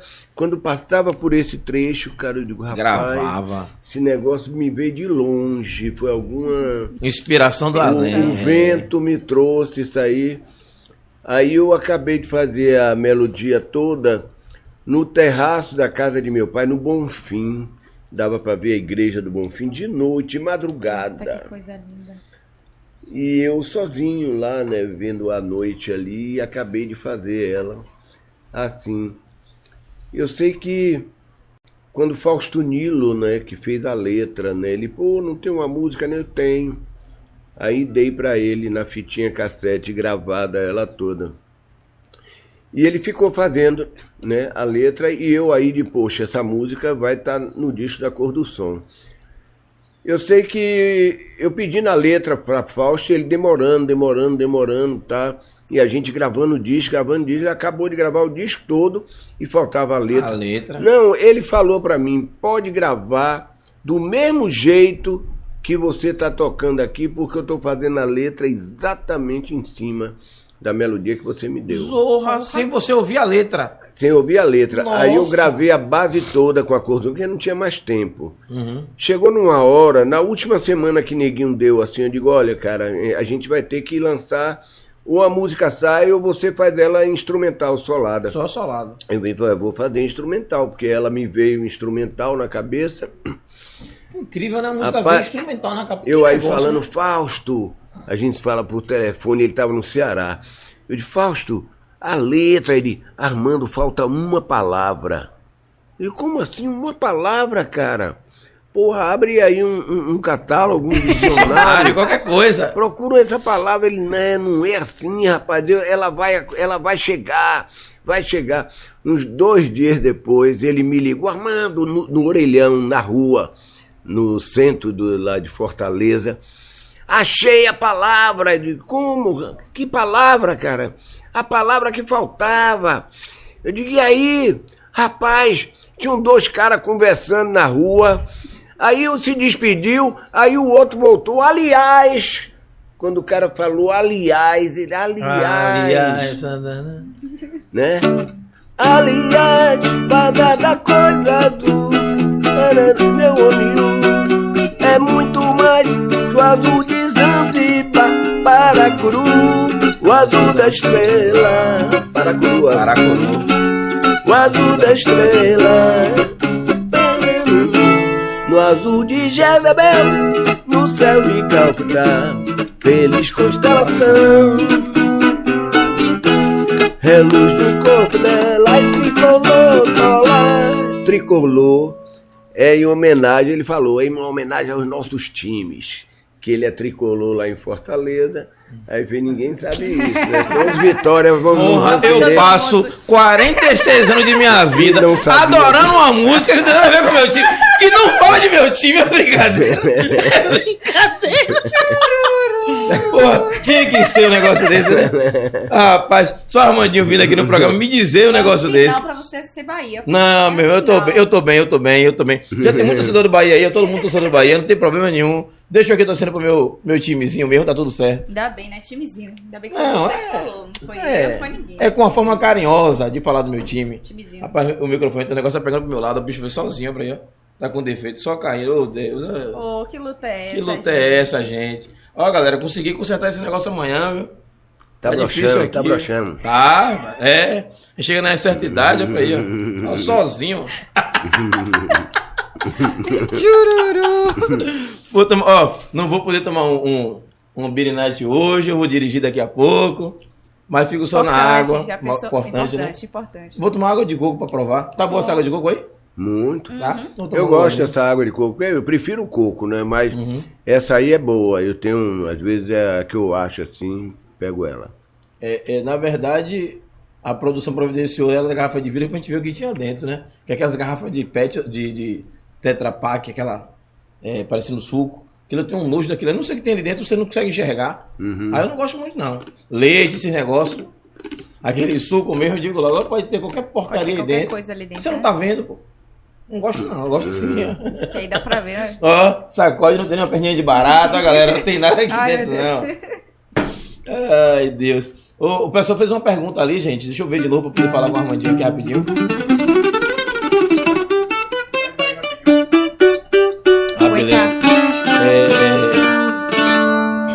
Dessa pergunta que o rapaz fez sobre Zanzibar, Armandinho, e Hum. você, falou, você falou que tava na, na- Foi no Bonfim, não foi? Foi. Mas, mas a parte de, Ita- de Itapajipe, você sempre morou naquela região de Itapajipe? Eu morei até os 23 anos de idade. Meu pai continuou morando lá no Bonfim, porque eu morava mais embaixo, na Domingos Rabelo, aquela rua que sai do Caminho de Areia. Caminho de Areia, Caminho de Moraes Areia. foi falando, né? Foi botando a letra, falando dos Caminho de areia. Isso. Então, a- chame gente, que é aquela saudação. Como eu vinha todo ano, né, propondo a Moraes, vamos fazer a música desse ano, vamos. Daí em 85, 10 anos depois, né, da saudação, que eu fiz para 76, eu estava gravando pro disco de 86. Aí. Poxa, o negócio tá ele, hein? precoce pra você? Eita. Poxa, Júlio. Aí. Pegou aí. Levanta Eu- ele aí o Moraes, assim, eu ó. falei, Moreira, vamos, vamos encontrar, vamos fazer a música do disco desse ano e tal. Ele, Armando, pega aquela saudação, transforma ela em frevo e traga aqui que eu tô com as ideias. Ele já conhecia mais ou menos a melodia. Eu aí gravei ela toda, eu tinha um gravadorzinho de quatro canais, aí gravei, botei a bateria e tal, ela toda em frevo. Né? Dei, eu botei no jeito para botar letra, né? Que nos solos eu faço um solo mais rápido, eu digo, não vai dar. Eu aí, no jeito mesmo para botar letra. Rapaz, quando eu cheguei lá, o Moraes estava com um papel com a letra. Ele foi encaixando na hora. Eu fui tocando a música e ele foi encaixando. Ah, imagina só que loucura essa mistura. Alegria está no que chama Bahia. Essa música é linda demais. De todos os santos em canto de axé, sagrado e profano, o baiano é. Aí ele parava. Quando ele fez, parou, eu falei, carnaval. Ele fez, não, não, não é essa palavra. Hum, Aí eu disse, carnaval, sagrado e profano, é o baiano, rapaz. A festa de Bonfim, tudo acaba em carnaval na Bahia. é. É o baiano, é ca... Ele, não, não, não, Armando, carnaval não é, não é. Rapaz, eu fui pra casa, a gente ficou com essa parte, toda essa primeira parte pronta. Quando uns dois dias depois, ele me chamou, Armando, vamos fazer um refrão. Eu digo, peraí, peraí, eu vou aí. Porque eu tava, eu era o dono da melodia, né? E eu queria seguir o meu Sim. Sim. coisa de eu vou aí para eu faço a melodia e você vem dando a ideia. Aí tá. Quando eu cheguei lá, ele falou, ó rapaz, eu tô tocando ela, aquele negócio do carnaval não saiu da minha cabeça, viu? Tá ficando carnaval mesmo. Se aparecer outra palavra, eu mudo. Eu falei, é carnaval, rapaz. Não tem jeito. Aí pronto, ele aí falou, olha, a gente tá falando de Lapinha, Caminho de Areia, Vitória e tal. Eu queria falar do chame-chame.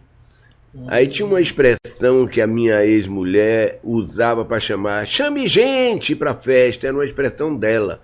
E o Moraes, ele ficava, ele, olha que coisa baiana, chame gente, onde é que já se viu isso? Chame gente, né? Aí pronto, ele ficou com chame, chame, aí chame gente, chame gente, aí pronto. Aí foi lá e eu fui costurando a música e ele botando chame, chame, chame, chame, gente. E é o que é. A que é praça aí o poeta. Aí pronto, cara. Quando acabou, eu digo, rapaz, Moraes, você tem consciência da música que a gente acabou de fazer, cara? Ele, pô, tenho, tenho sim. Entendeu? Eu digo, porra, cara, isso aí é. Né? Que é uma música que fala da, da alma do baiano em torno do carnaval, do trio elétrico. Por isso que ela hoje é tocada. Eu fico feliz vendo até os, os meninos do pagode, Léo, Léo Santana cantou ela outro dia lá com outros dois pagodeiros, com a harmonia do samba. Sim. Xande. Xande. De boa. E os meninos de Bel agora gravaram, eu gravei com eles em samba. Sim. Chame gente em samba, que eles fizeram um disco agora, né? O Pipo e Rafa. Sim. Sim. 8794. Fizeram um disco agora de o axé em samba, né? E tá interessante. É, É, tá precisa- precoce, é, tá o jeito é apoiar aí. É, Apoia. vou, vou apoiar aqui assim, ó, vou botar o copo pra ficar Tem, na. tem recurso, então. É. Arrumou uma prótese. É, arrumei uma prótese aí. ó. E essa aqui é de vidro, ó. Prótesezinha aqui, ó. Bacana, viu? Pronto, resolvido o problema. Tá bem, né? Não pode ficar sem resolver o problema, né? Não é? Oxi. Se a prótese tá aqui, vamos usar. Pois é. É, Vozes Culturais colocou uma pergunta ali. É, qual a relação do Armandinho com o grupo Novos Baianos? Relação de fã mesmo. Que Novos Baianos. Eu, eu contei uma coisa no último podcast né, que, eu, que eu fiz, Sim. que foi a primeira vez que eu falei isso. Eu digo, olha, é a primeira vez que eu estou contando isso. E por acaso o Paulinho Boca ouviu e me falou, Armandinho, eu lembro exatamente desse dia. É verdade mesmo, cara. Isso aí. Eu fui lá, morar tinha saído do Nova Baiano. E tava meio brigado com ele, mas eu queria ir no sítio do Nova Baiano, eu queria conhecer o sítio, morada e tal. Eu digo, ó, eu vou jogar bola lá perto. Eu deixo você lá, você passa o dia lá, eu vou jogar minha bola. Quando eu voltar, eu passo e lhe pego. Ele disse, tá bom. Aí me deixou lá. E eu aí fiquei com eles, né? Jogaram bola, comeram e tal. Aquela família grande, né? Novo Baiano, eu adorava. E fã de Pepeu, né? Aquela guitarra de Pepeu.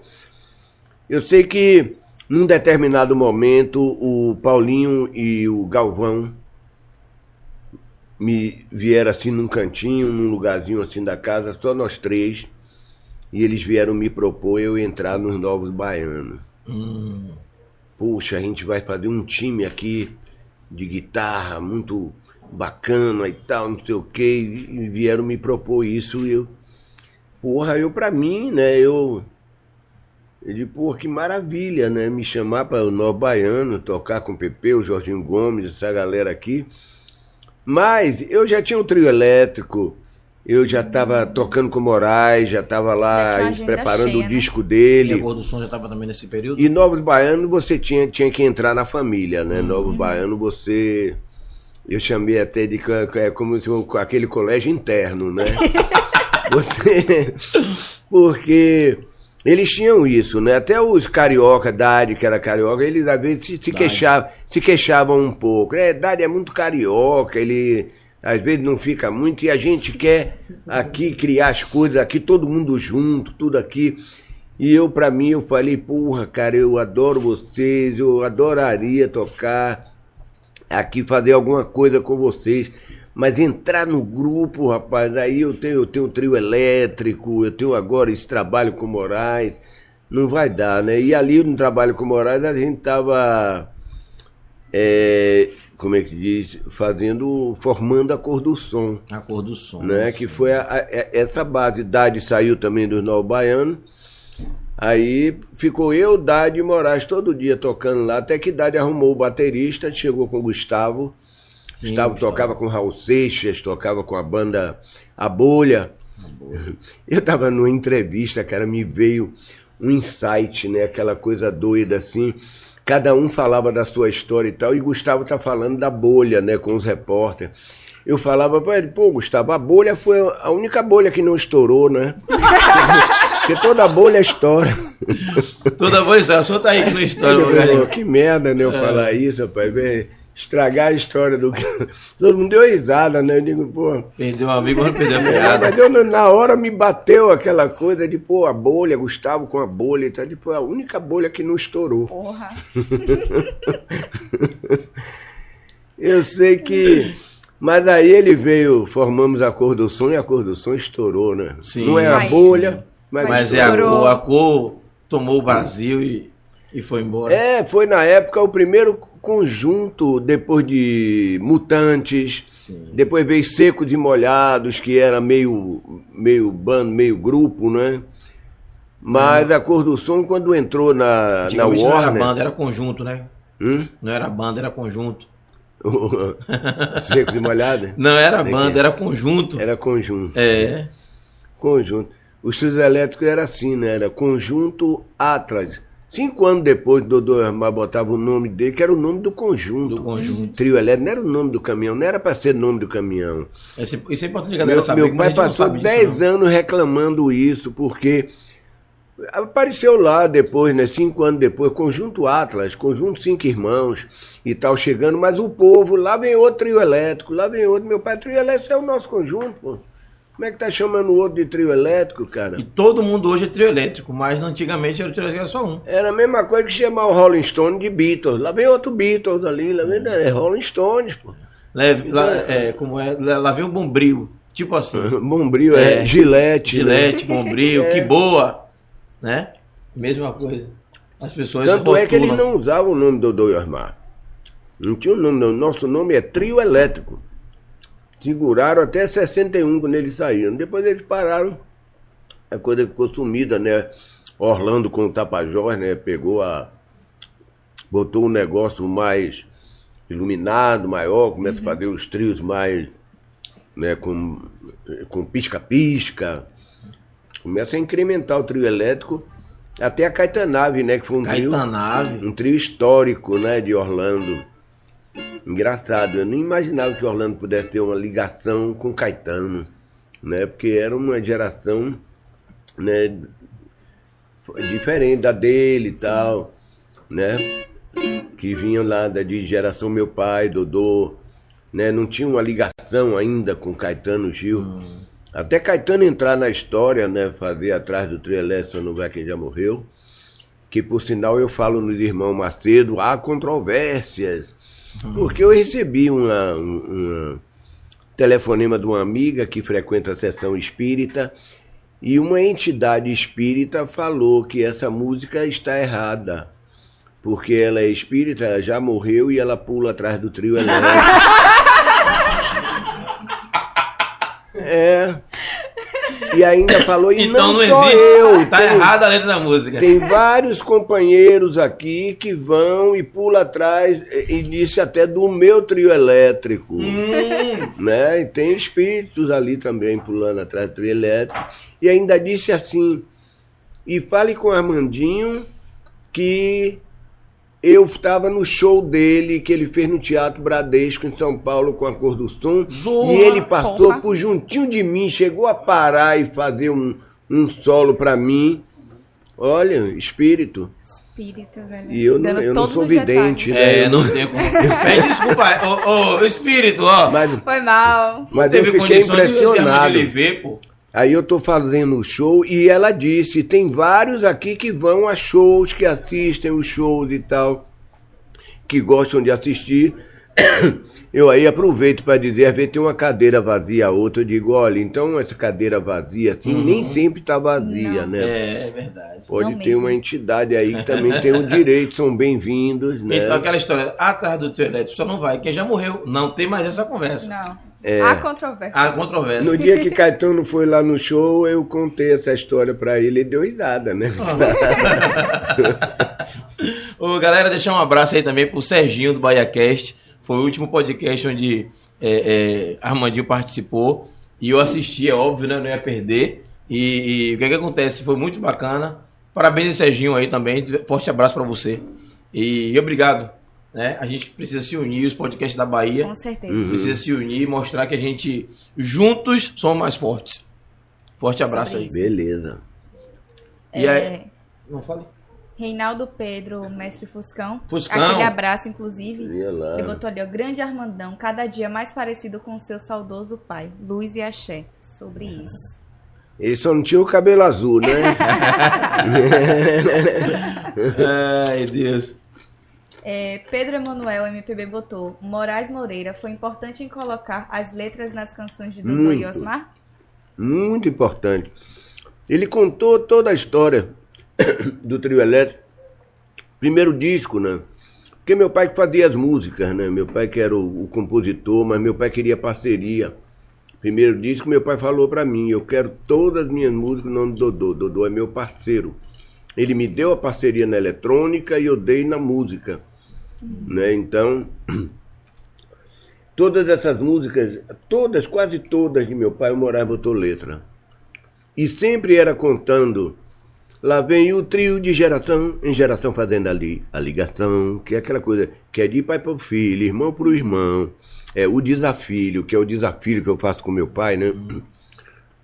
A nova geração. Lá vem o trio na contramão, porque o trio tinha mão em contramão, né? Sim. Caminhão de alegria pelas ruas da Bahia, da Bahia de São Salvador, onde nasceu a magia do espírito de inventor de Dodô e Otmar. Tudo- a história toda Hum. cantada. Toda. Ele fez a primeira vez que Moraes saiu com a gente, a gente subia na- pela montanha. O trio subia a montanha. Mas o incrível de Moraes, cara, que depois ele. Depois do carnaval, ele me vinha armando. Eu, eu botei. Eu botei letra na música tal. A emoção me apanha de primeira no pé da ladeira da montanha e me acompanha a da Praça Castro Alves até a Praça da Sé, até o Campo Grande, por onde quer que eu ande, até o Campo Grande, pela Avenida 7, confete serpentina. Ele começou a descrever velhos meninos, meninas, Tudo que via naquele circuito. todos os anos felizes. E a gente toca pra eles e a gente canta pra elas de lá de suas marquises, de lá de suas janelas, que na Avenida 7 era assim, né? Não era camarote, mas já tinha o pessoal nas camarote. nas janelas, Verdade. né? Então, rapaz, aí, pô, era uma viagem, cada letra dele contando, né? Porque cada ano ele vinha com. A gente nem imagina, né? A gente tá ali tocando e tal, bebendo e tal. A nossa ideia minha de Haroldo era fazer o instrumental. Sim. Eu com minhas músicas mais roqueiras e tal, e a massa, de rapidez e tal. E Haroldo, como ele fala no show, as mais tocadas, né? Tem uma dele que todo guitarra baiana toca, que é o Rock de Caicó, que é...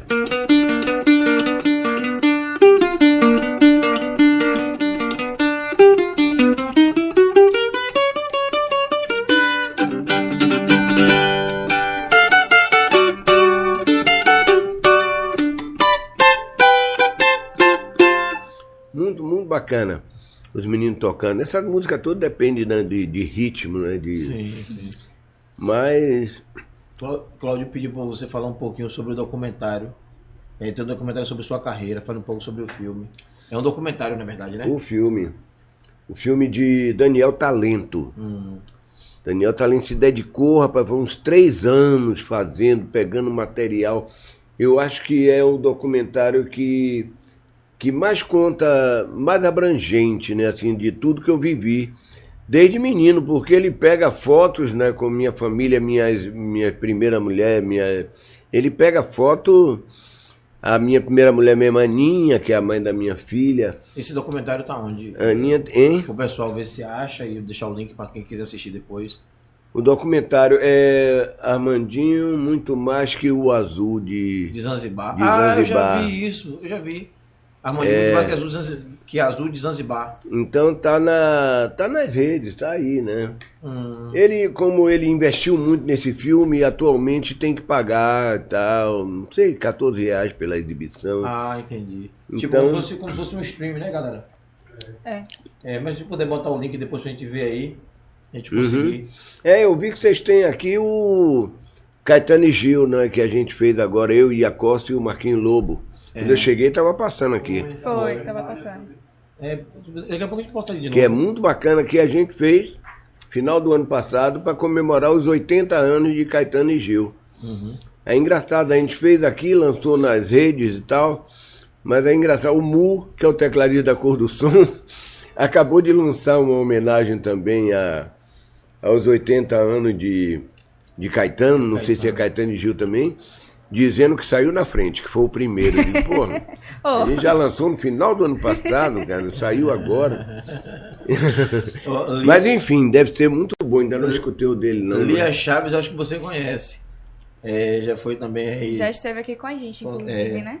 E Lia foi do, do palco da música baiana também, foi cantora também de, de bandas importantes de- da Bahia também, no carnaval. Lia botou ali, Chaves. é, botou ali Dália Armando, um dos maiores guitarristas do mundo. Sou sua fã Ô, demais. Lia. E você sabe disso, irmão. Feliz em vê-lo no Pod 4. Aí só tem gente do bem. Lia, Lia, Beijo, beijo, Lia, Lia. obrigado. Aí botou mais ali alguma coisa, uma maravilha, as histórias. Eu amava seu pai, seu Osmar, era o máximo. Que bom, Lia, que bom, obrigado, viu? Lia, Lia Lia, tá-. Lia hoje só quer morar em, em, em Jacuípe. O negócio dela é praia. Ah, só, é? Natureza. Só, só natureza, tá bom demais. Ah, Beleza. o- o- o-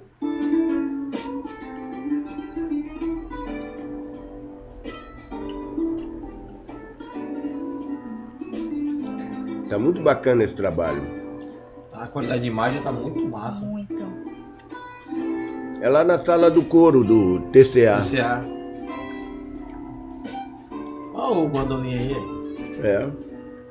O mesmo.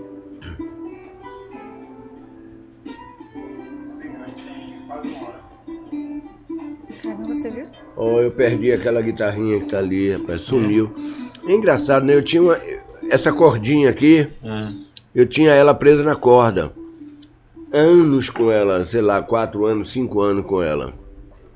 Eu aí passei no shopping, barra, tava lá umas correntinhas de prata, né? O- Aí eu comprei a corrente, não, vou botar minha guitarrinha no corrente de prata, valorizar mais ela. Hum. Sumiu que eu nem vi como, cara. Deve ter quebrado, caído.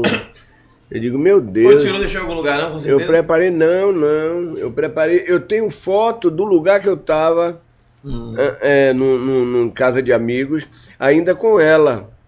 Não sei aonde, aonde caiu, mas eu sei que no outro dia em casa eu procurei ela. Já era. Opa, per- pergunta pra você, ó. Armandinho, conhece Chibatinha do Atocha? Ele tem colocado sempre a guitarra baiana nas músicas que ele participa. Chibatinha do Atocha. Chibatinha. Não, da onde ele é, Ezequiel? É Esquivel. Esquivel. É. Esquivel Júnior. Não, conheço não. A, a Tocha é uma banda Tocha? É uma banda, a Tocha. Ah, é? É, ele sempre tá usando a guitarra, a guitarra baiana pra tá fazendo Que legal. É, as músicas aí. Luca Aravena. Armandinho, tu é fera demais. Meu pai ouve suas músicas e cresci gostando de música brasileira por causa de vocês. Te ver tocar na concha é um espetáculo. Ele não botou ali, botou asterisco, mas posso falar. A gente fala é foda. É. Bobagem falar foda, gente. Isso é... É sobre isso. Tem mais algum Mas obrigado pelo respeito, vai ficar É registrado Que isso. legal, Luca. Pô, que bom. Você deve ter visto essa última apresentação que a gente fez no, na Concha, que foi a homenagem a Moraes, Hum. com a, a orquestra, a da OSBA, com o Carlos Prazeres, né, na regência, que é muito bacana ele, cara. E retratou, né, todas as músicas bem autênticas, né? E ele fez e incluiu no Orquestra, repertório né? incluiu Zanzibar, Vida Boa. Hum. Porque são músicas em parceria com o Falso Nilo, que Falso Nilo é um grande parceiro de Moraes. Bloco do Prazer, Chão da Praça, são letras de que Falso Nilo basicamente né, dele, né? E Falso Nilo tinha uma ligação muito com o Oriente, né? É, Bedu- Beduíno. Dele. Lá no Oriente tem gente com olhar de lança.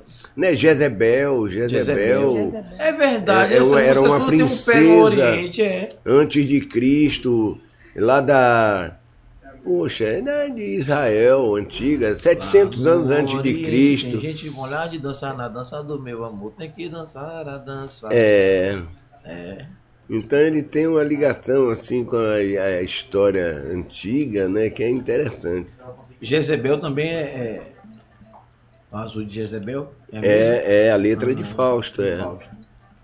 É, por que, ô Armandinho, eu tenho uma curiosidade, por que, como vocês são assim, a história do Carnaval da Bahia, e são praticamente os. São praticamente não, são os inventores do trio elétrico. A história tá aí, não deixa mentir. E aquela música que é a abertura do carnaval, que ficou muito tempo aí, Ai. a gente. Que é o hino do carnaval, né? Que a gente estava comentando. Hum. Porque os carnavais não é. Os carnavais da Bahia não é. é, não tem como tema, como abertura. Porque a galera da, da- daqui da, da- Como é que eu posso dizer, meu Deus? Como é que eu posso explicar? A turma que faz a. Acho que é a política, eu não sei. Quem cuida disso, os carnavalescos, não, não consegue deixar esse título por quem realmente merece esse título. O que é que você acha disso? Ou eu estou errado Olha, em minha colocação? O, o carnaval virou uma indústria, né? Hum, Carnaval virou uma, uma busca. Você vê que eles lotearam a rua. uhum. Eu falei isso na última Bahia, Bahia Cast. Bahia Cash, é, com o Serginho lá. Eu disse, ó, eles lotearam, eles fizeram uma fila a partir de 94 por aí. E que quando a gente foi saber já estava homologado pelo prefeito lá e já tinha aprovado pela. E só tinha os blocos. Quando a gente botou o trio, subiu a montanha que quis entrar, às seis horas da tarde, não, não entra. Não, volte. A polícia travou a gente. Não, não entra, não tá. Vocês não estão no carnaval. É, não é mais manifestação Meu pai popular. ficou doido, mas como não estamos? A gente é do carnaval, a gente. Olha aqui, né, agora é lei a fila do carnaval, então a gente não pôde. Ficamos até 10 horas, 10 e meia da noite. Chegou Mas uma- vocês não foram informados que estava Nada, nem ninguém informou nada. É coisa de puxar o tapete mesmo, né? Tirar os independentes da, da área Sim, sim. e deixar só os blocos. Ó, o bloco fez, eles fizeram um trabalho de bonito, né? Fizeram coisas bacanas. Era para ter uma fila, dois blocos, um independente, ou três Sim, blocos, um independente, já que tinha mais blocos do que independente, sabe? Mas ninguém pensou assim não, porque a fila é uma disputa de lugar ali para pegar o horário nobre da noite. Sim. E para os independentes ficou. Só podem entrar aqui quando acabar os blocos, no final acabar, da no festa. final da festa. Aí acabou o Tapajós, foi acabando tudo, perdendo patrocínio, porque não, não interessava, o cara não sai, não vai pra frente da televisão. E horário nobre enquanto a TV tá ali na, transmitindo. Aquilo chama de horário nobre. É, passar na frente da televisão, sabe, nos horários.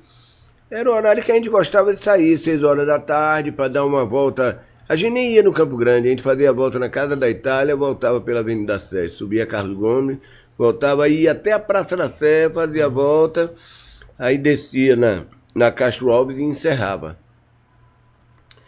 Era isso que a gente pretendia fazer.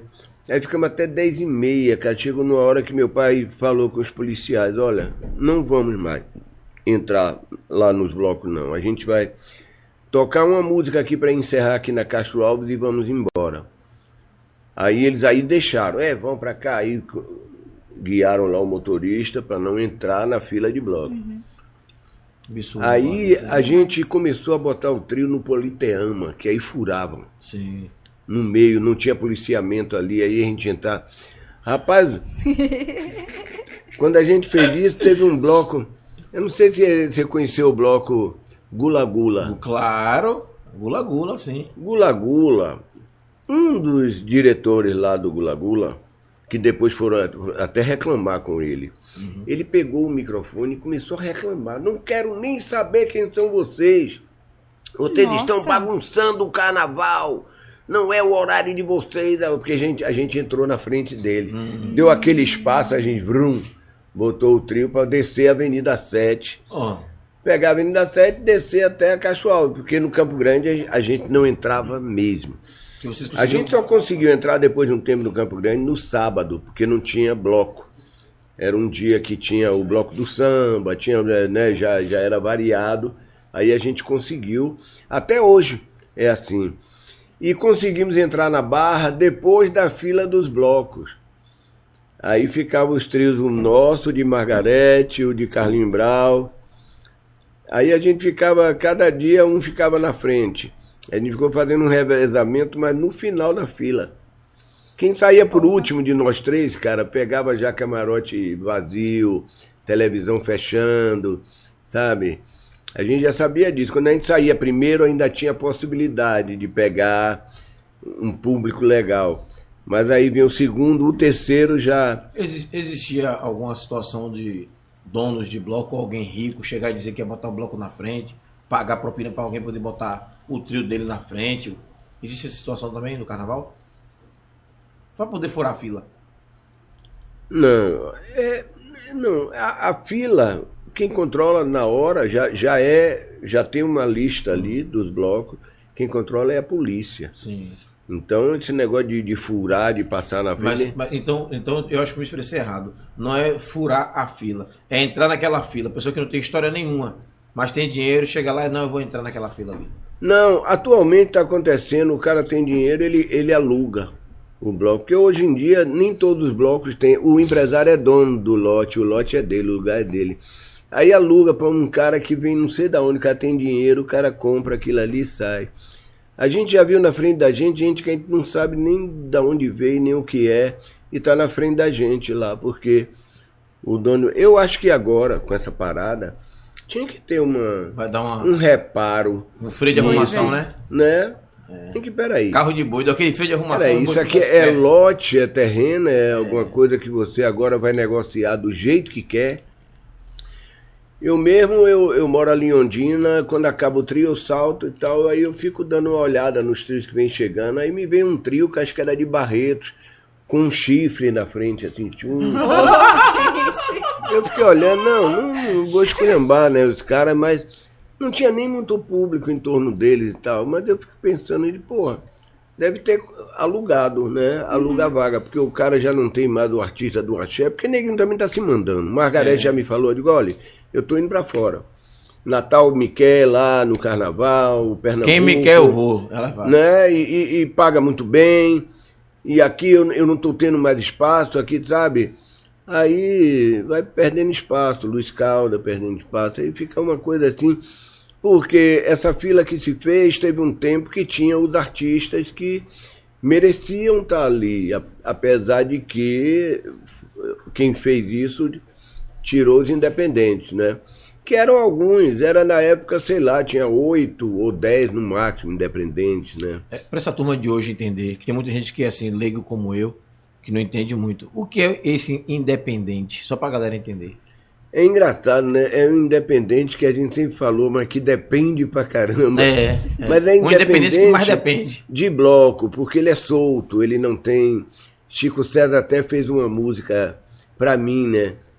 Que eu sou trio independente, ele fez Armando não aceita comando, Armando toca quando, quando quer, Armando não é pau mandado, é pau eletrificado, entendeu, mané? Um Então, recado por isso, né? Porque a gente é um trio que a gente. é, supostamente, né? Porque a gente teve que entrar num- numa fila, né? Mesmo atrás, mas teve que entrar na fila. Mas a gente era um trio elétrico que tinha uma liberdade que Com foi desculpa da tirada organização, né? de entrar pela, pela montanha, de entrar pelo Politeama, sabe? A gente tinha essa, essa liberdade que foi, foi tirada, né? A desculpa, que, eu- a desculpa que eles dão é a organização. Ah, pra poder ficar todo mundo no padrão. Para organizar, pra organizar. é, não, a desculpa era essa. A gente quis organizar o carnaval que era bagunçado. Organizaram, mas. Mas o, Mas, mas o, tinha que dar espaço ao pessoal que mas tá o que é uma manifestação popular? Hum. É, é porque, na verdade, transforma o que era uma manifestação popular em indústria de dinheiro, né? Ah, é. Esse carnaval aqui eu acho que é um dos carnavais, sei lá, que mais gerou esse tipo de É porque, trabalho, né? porque Tem- não existe, não foi uma criação de governo. É uma criação, é uma manifestação de, de, de pessoas. Aí se você pega aquela, aquela manifestação de pessoas, começa a enxergar como dinheiro, uma coisa rentável, aí começa a Uhum. segregar, dizer, ó, eu quero dessa forma, vamos fazer assim, vamos fazer assado, vender os espaços, lotear as avenidas, lotear as ruas, Uhum. né? Pois é. Não interessa cultura, não interessa tradição, nada, não. Ali é uma disputa mesmo de negócio. Negócio. Que triste isso, né? É, é. Teve uma vez o meu irmão Haroldo numa reunião, né, para tentar, sei lá, descolar uma vaga, um lugar e tal. Ele falou, Absurdo. nós somos Descolar história. um lugar, uma Um lugar. vaga. Os caras que inventou a parada, né, Não, velho? e a resposta dos caras, de um dos caras, né? Quando ele disse, pô, nós somos história do carnaval. A gente leva uma história aqui dos caras que inventaram o trio elétrico.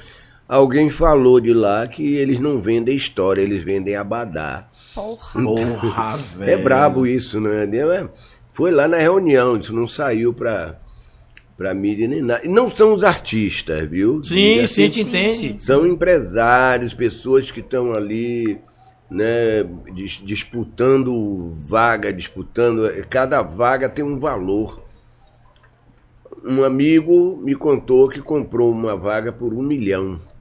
Porra. um, um- um espaço daquele no horário nobre de sete horas da noite e tal. Paguei um milhão. Revelações do Carnaval de Salvador. é brincadeira. Rapaz, o negócio é muito sério, né, velho? Um Meu milhão. Deus do céu. Galera, o pessoal de casa tem alguma pergunta aí pra poder. Então, beleza, então, né? Porque senão também não, não deixa Armaninho sair daqui hoje. Se ficar só pergunta, pergunta, pergunta. E o Não papo fica mais do sorteio, interessante. né? É o sorteio, vamos ver aí quem foi que ganhou. As pessoas ganharam o livro de Cláudio. É, eu até já falei da rede social enquanto a gente belisca aqui, né? Oi. Os blocos afros saíam de madrugada, velho. É, os blocos afros. Quando a televisão tudo fecha, desliga. Aqui era pra ter um carnaval bonito, né, com bloco d'afro, né, cara? Fica uma batalha, não, é, o, o patrocínio, ninguém fica gastando uma fortuna agora, trazendo artistas de fora pra puxar trio elétrico. E esquecem os, os afros, né? Que é a manifestação mais bonita, Mais né, bonita, é. da Bahia, mais autêntica. Então, rapaz, aqui era pra ser um carnaval assim, né? Eu já vi num filme de Gandhi, um documentário, que um, um velhinho, né, que desde a da fundação do Gandhi, e ele dizendo, Dodô e Osmar acabaram com o carnaval da Bahia. Oxi. Eu digo, pô, Dodô e Osmar. Porque quando inventou o trio elétrico, né? O trio elétrico, ele não é, que- não é que brigava, mas ele incomodava. Os blocos afro eram no chão, né? E o trio era aquele som, desde o começo, aquele cavaquinho altíssimo, aquela coisa que nu- numa distância já estava incomodando o pessoal, porque eles não tinham. Por isso que eles. A coisa mais bacana que eles fizeram foi aderir ao trio elétrico. Ao trio porque o trio elétrico é um carro de som que vai botar a voz do cantor. Pra...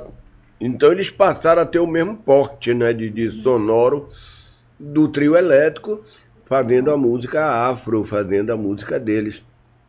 Entendi. Mas na época que ele falou isso nesse documentário, ainda não era, né, né, os, os afro começaram com pequenos carros de som né, e tal, eles demoraram um pouco para aceitar a coisa do, do trio Do elétrico. trio elétrico. Enfim, né, é, é, é, a- é o caminho né, da... Do trio elétrico, o pau elétrico, a energia elétrica, era tudo voltado ao elétrico, porque realmente não existia eletricidade. Era novidade, era no tempo que minha avó chamava, na casa dele tem luz elétrica. É, Ninguém vai falar que É, hoje não. Estava surgindo enceradeira elétrica, torradeira elétrica, ferro elétrico. Eu alcancei na, no sítio da minha avó ferro de carvão. A menina botando carvão dentro É. do ferro e passando as Na roupas. casa da minha avó também ainda tem até hoje. O fio é, É, né? é, é, de carvão. Então, quando veio Ferro surgindo as coisas, roupa, ela, de fulano tem não sei o que elétrico. Hum. Aí o Dodô e o Osmar, um instrumento elétrico, não é? De, pô, nós somos da dupla elétrica, É, foi elétrico. o primeiro nome. Aí entrou no conjunto, pra, nas festinhas, entrou o Temi. Aí Dodô fez um triolim pra ele elétrico. O que é trio Aí limpo? ficaram três elétricos. Aí ele, pronto, o nome do conjunto agora é trio elétrico. Aí botou o nome do conjunto. Eu quando ouço falar trio elétrico, eu digo, porra, pode ser tudo. O nome, né? que é Era ideia- três pessoas. É de meu pai Dodô, né? É. O nome. Trio né? elétrico, tem nada a ver Trio com o elétrico. carro de som, que, é, que deram o nome ao carro de som de trio E as elétrico. pessoas associam, Associam a isso, né? Não Mas- saber a história. É. Era o nome certo mesmo, né? O povo estava certo. Tava né? certo, Lá vem tava. outro trio elétrico. Acabou. É, tá certo, é isso mesmo. deu certo, deu certo, é a história. É, é, só só para te perguntar uma coisa. É, como foi, meu Deus, a pergunta, meu Deus? Eu perdi, perdi, perdi. Vamos falar da rede social, que é o rede tempo que eu me social, é lembro, o né? tempo que você lembra, né? É, vamos para a plataforma que é o YouTube, por onde vocês estão nos assistindo, 3x4 TV. Você que é novo, vamos nos, vamos nos ajudar agora, tá, gente? Você que é novo, tá chegando aí, vamos compartilhar para pelo menos 5 pessoas para poder se inscrever e nos ajudar a bater 2K. Eu vi que tem 1961 inscritos, né? Falta bem pouquinho, aumentou mais? Pronto, é sobre isso. Tá vendo que tá chegando pessoal novo? Então vamos nos ajudar a chegar aí a 2K. Já compartilha aí pro pessoal para poder se inscrever. Lembrando que a gente não tem só esse programa na TV, tem o Amanhã a gente faz, tem o, o- a Batalha do Retrato também, e tem outros programas que já vão sair aí na grade, né? Se eu não me engano, ainda tem alguns programas de Zeca do Espírito Esportivo Isso, aí disponibilizado para quem quiser assistir também. A próxima rede social, esqueça tudo, estamos chiques, B.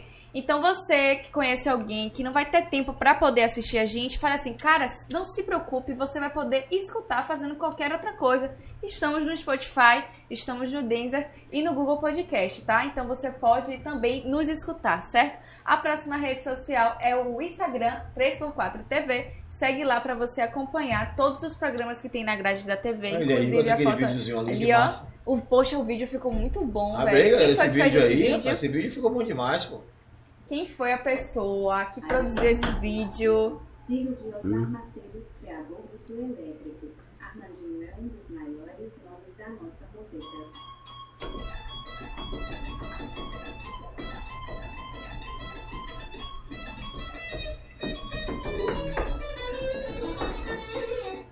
Cara, quem foi que fez esse vídeo? Ficou massa mesmo. Ficou muito bom.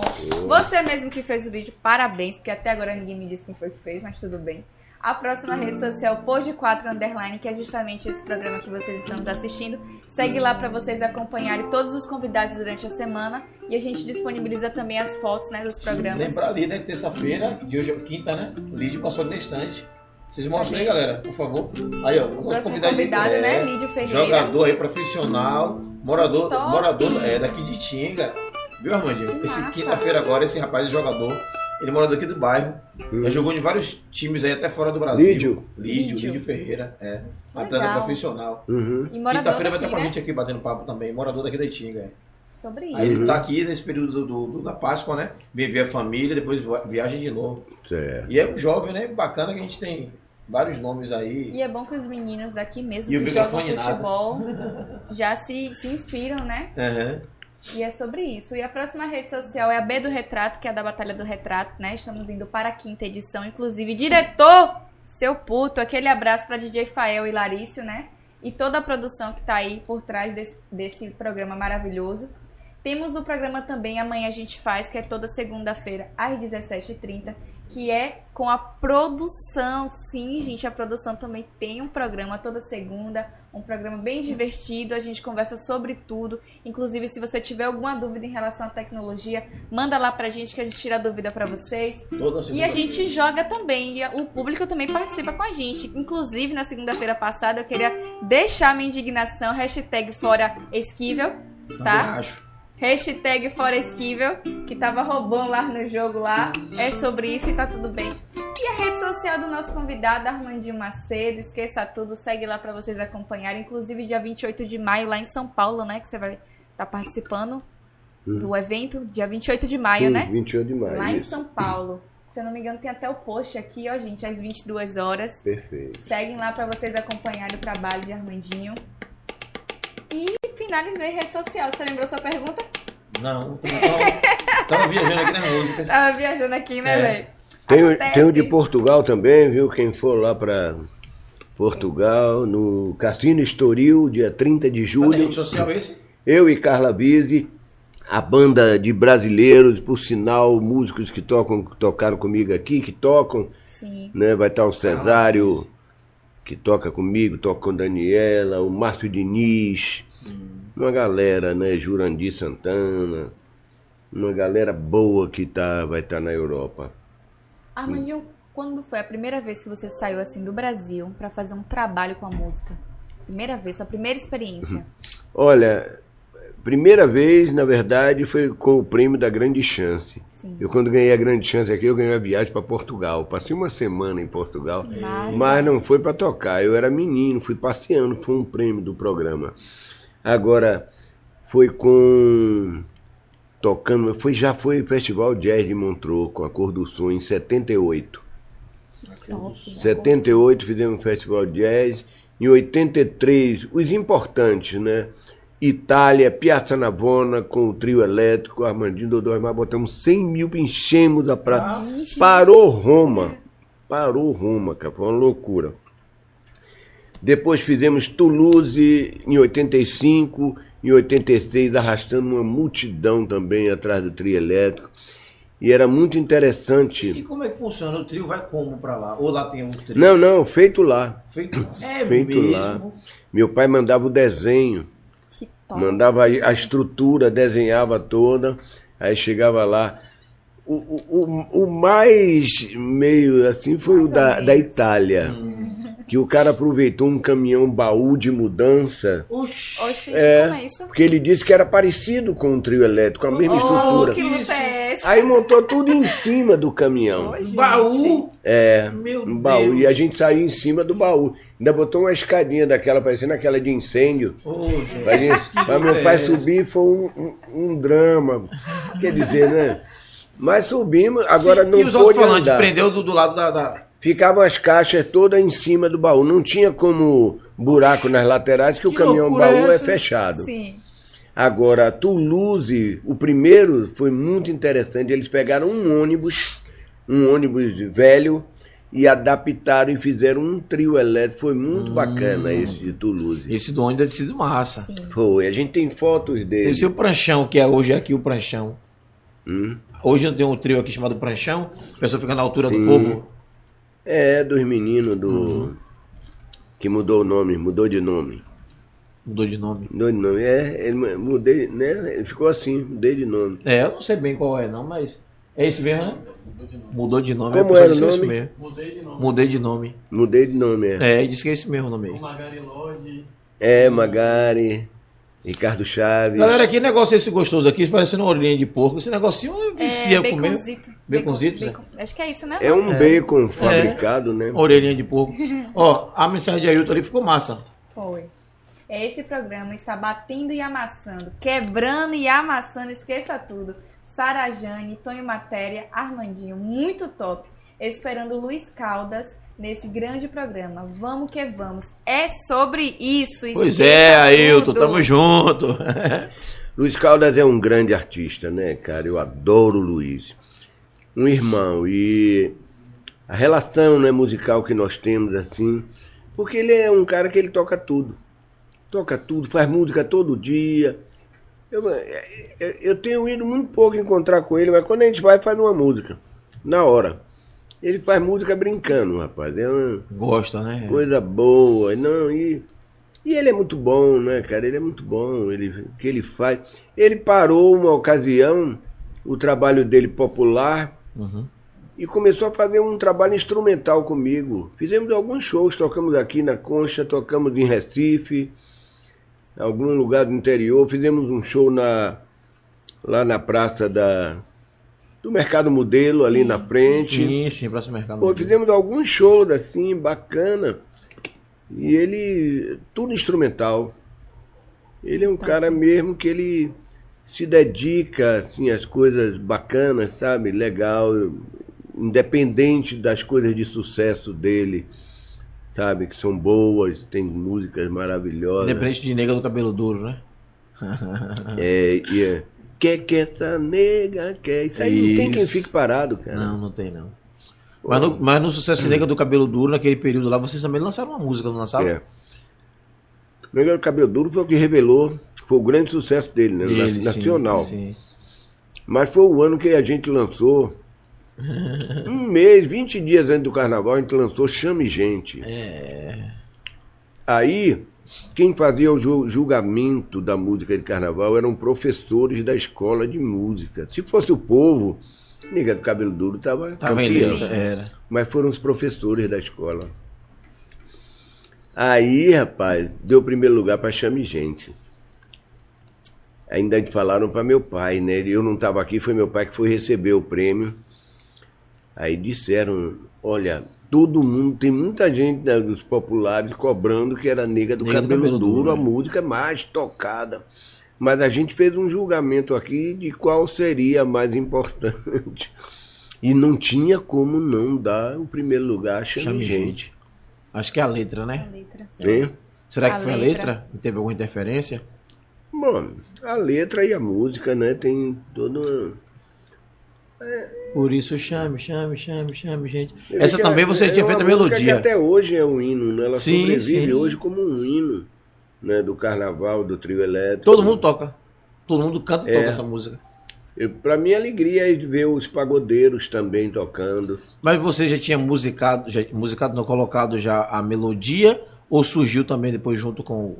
Não, eu Com a fiz letra. primeiro a melodia. E isso também. Eu levei pra Moraes a melodia, toda prontinha. Depois fizemos do refrão.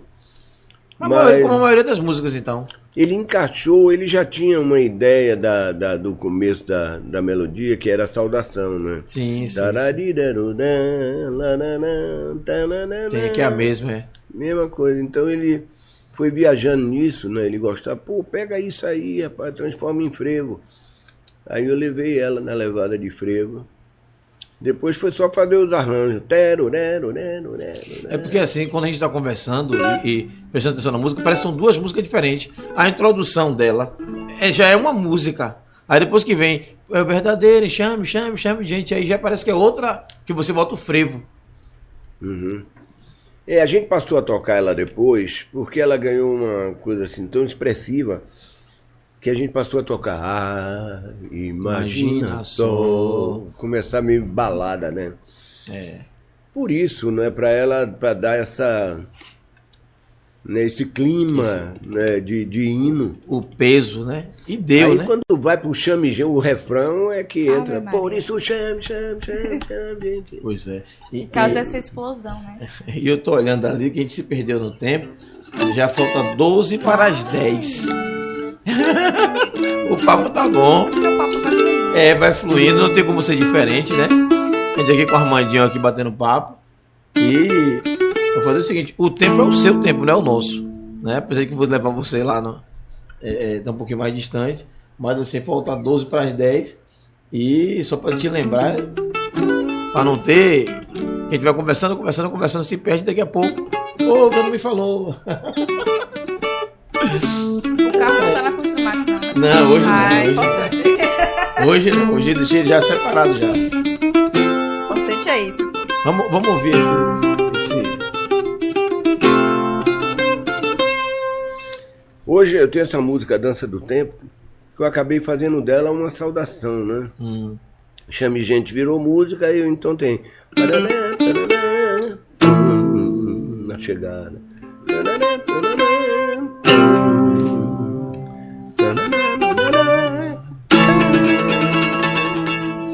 É a nossa saudação quase que oficial hoje. Ou então eu gosto de lembrar assim. Que fala de Dodô e Osmar. Aí o coro entra. Dodô e Osmar.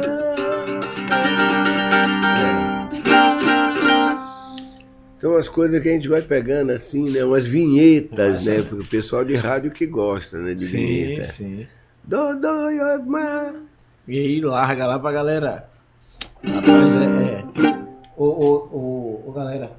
Quem foi que ganhou o, o negócio do livro? Você Já passou aí? Foi sorteio? Teve o sorteio?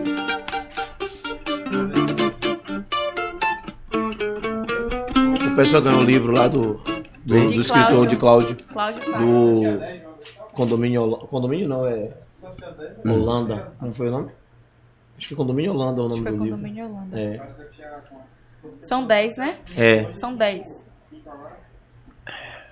Acho que dá pra sor- sortear os É, 10, pode né? sortear os 10 que a gente manda o link Sortear pro logo os pessoal. 10. O que tiver aí. O pessoal de casa saber que ganhou o livro, né?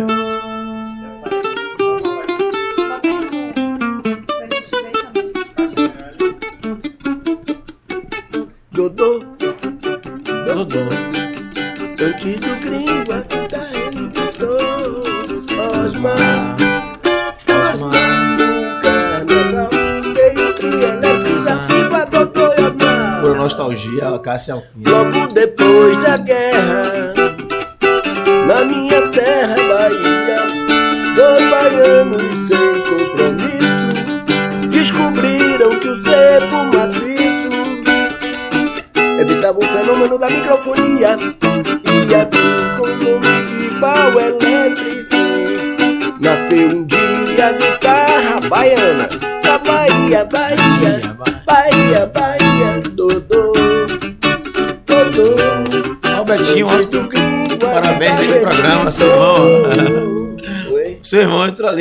Betinho. Betinho! É, parabéns, Betinho. lindo programa. Obrigado pela audiência, Betinho. Tamo junto. Um abraço. É massa. Os três ganhadores ali, Ailton Esquivel e a Cássia Aquino. É sobre isso. Então a galera já entra em contato com a gente lá na rede social pra É, a poder gente disponibiliza pelo, disponibilizar pelo o e-mail, viu? Ok? Ah, tem um Ah. delay. Teve mais alguém aí que ganhou, não foi? Tem, tá faltando mais gente pra sortear. Betinho ganhou também o livro. Betinho ganhou o livro também, é sobre isso. Betinho Macedo. É.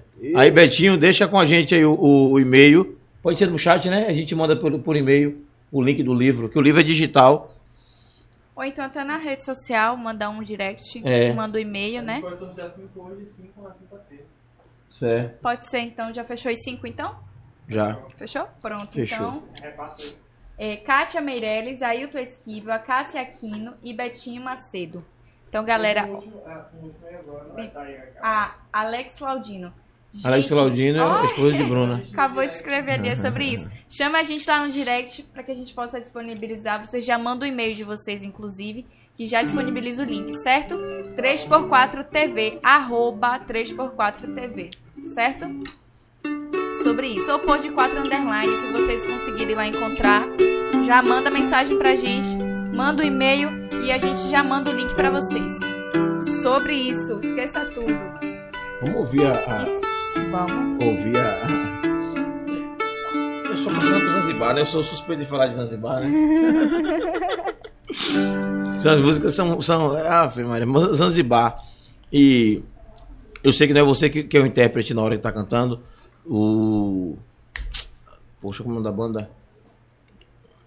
A música que eu falei pra você, meu Deus, eu tô com a cabeça Canta tão a zoada. música que talvez eles lembrem. Não, Led Zeppelin. Que eu falei pra Armandinho e tava vindo cantando a, a música no Você não caminho. lembra a música, não? Tá acabando, deixa eu botar mais uma dose aqui. Fique à vontade, Fique joga à duro. vontade. Não, não. É. A música do Bahia. Que música é essa aí, Júlio? Ô, Do Bahia pra aí, ó. Que sacanagem vocês comigo. A cabeça, muita, muita porra, informação qual foi, aí. irmão?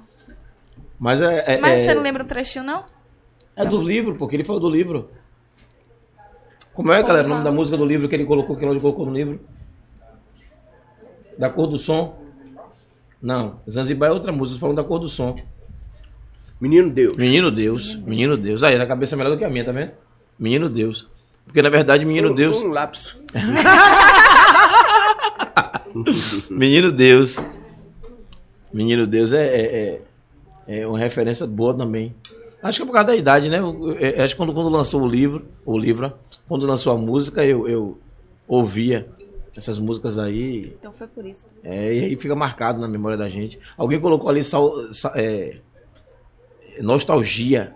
Dá uma sensação assim, ao mesmo tempo de prazer. Você não consegue entender a sensação de ouvir algumas músicas. Porque é nossa história, né? Faz parte da nossa história, né? É.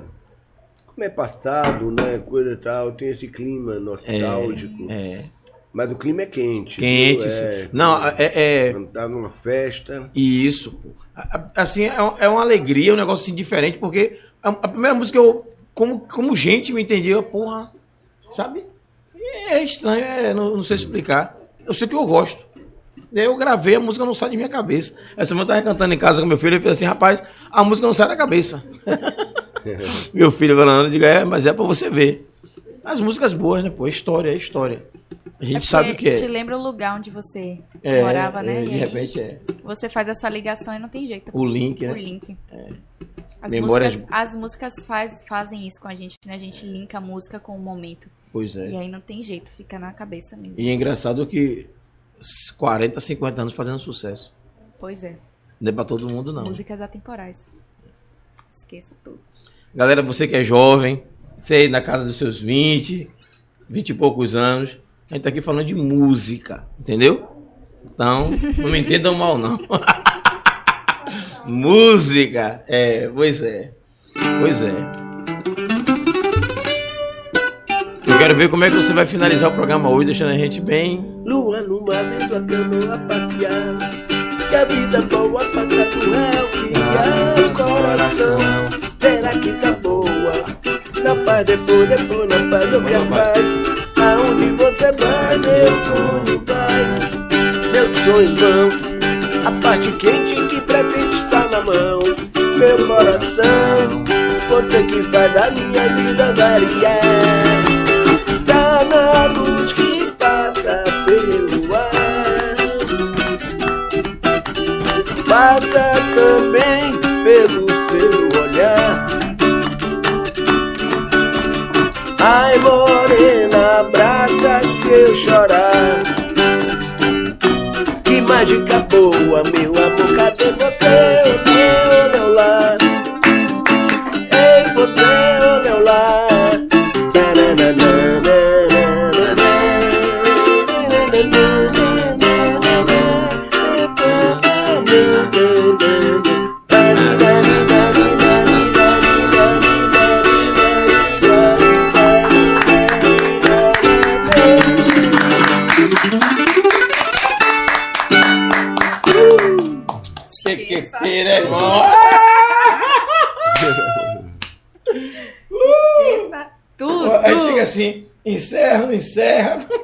Bom, né?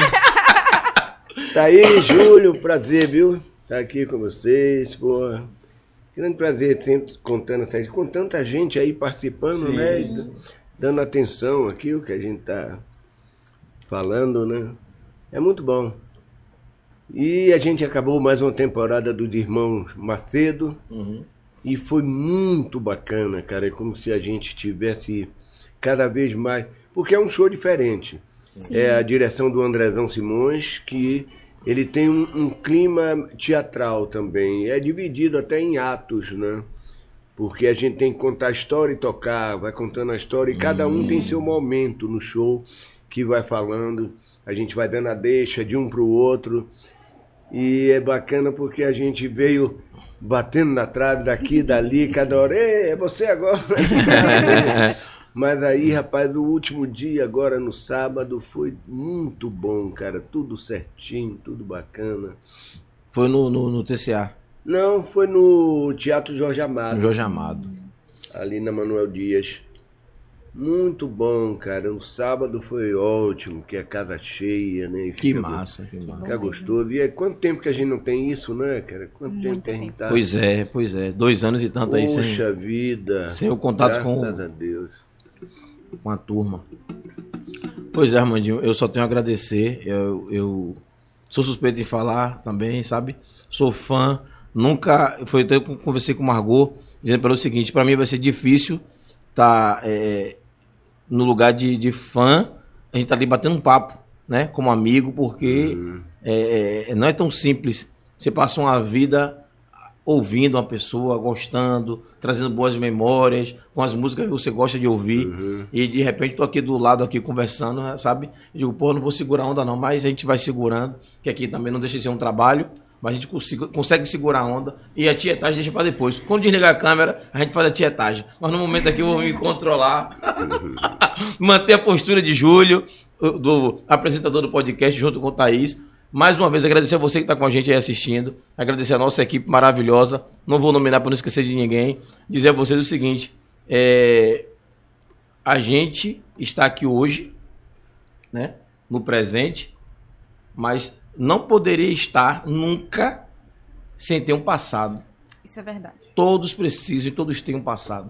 Uhum. Nunca esqueça disso. Perfeito. O passado constrói a história. E pra gente ter história, precisa dizer mais nada, né? Não é? É a memória, né? Pois é. Tem que estar sendo sempre contada. Um, um certeza. país sem história, né? Sem, É. né? Fica perdido. Perdido. No nada. E se Pois lembrar é. das grandes referências, né? Que fizeram e fazem história até hoje. É, Eu, eu me despeço agradecendo a vocês, desejando boa noite aí. Passo pra Thaís se despedir. Quando o Armandinho se despedir, ele encerra tocando alguma coisinha, a gente fecha o programa, né? E um abraço, né? É sobre isso. Primeiramente, agradecer a Deus e ao universo por nos dar essa oportunidade de estarmos aqui mais uma noite. Agradecer a vocês aí que estão com a gente, né? Você que é novo, continua aqui com a gente. A gente sempre tem programa aí na grade da TV toda semana, certo? Então continua, nos acompanha, compartilha com a galera pra gente conseguir bater esses 2k de inscritos.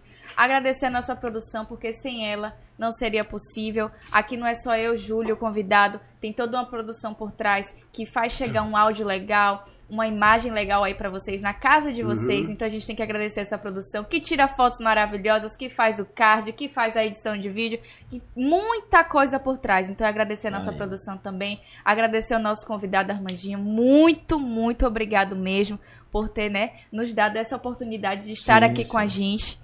É sobre isso. E, gente, vamos finalizar da melhor forma possível, que é fluindo, com o Armandinho Hoje, tocando. hoje ele vai, ainda vai fazer a, a, fala dele ali pra gente fluir daqui a pouco, né? Ah, é verdade. sim. É, que eu já tô aqui já querendo tocar aqui, eu já tô fluindo. Amanhã a gente lhe agradece. Ou eu que agradeço.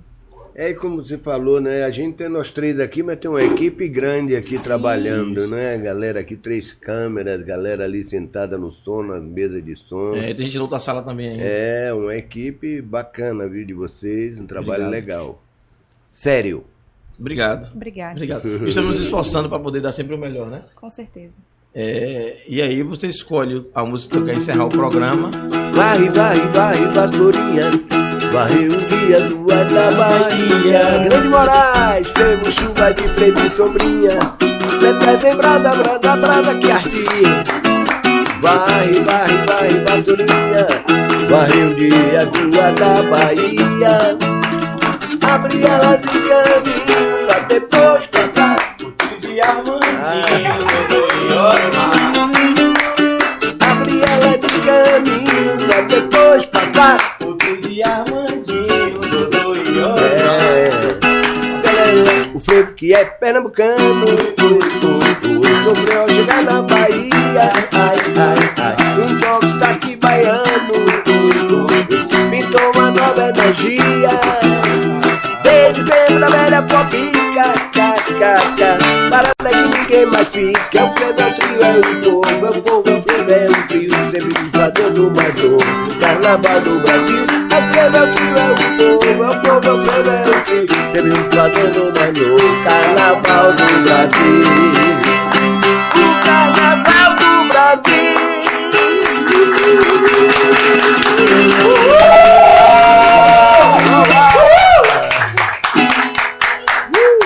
Obrigado.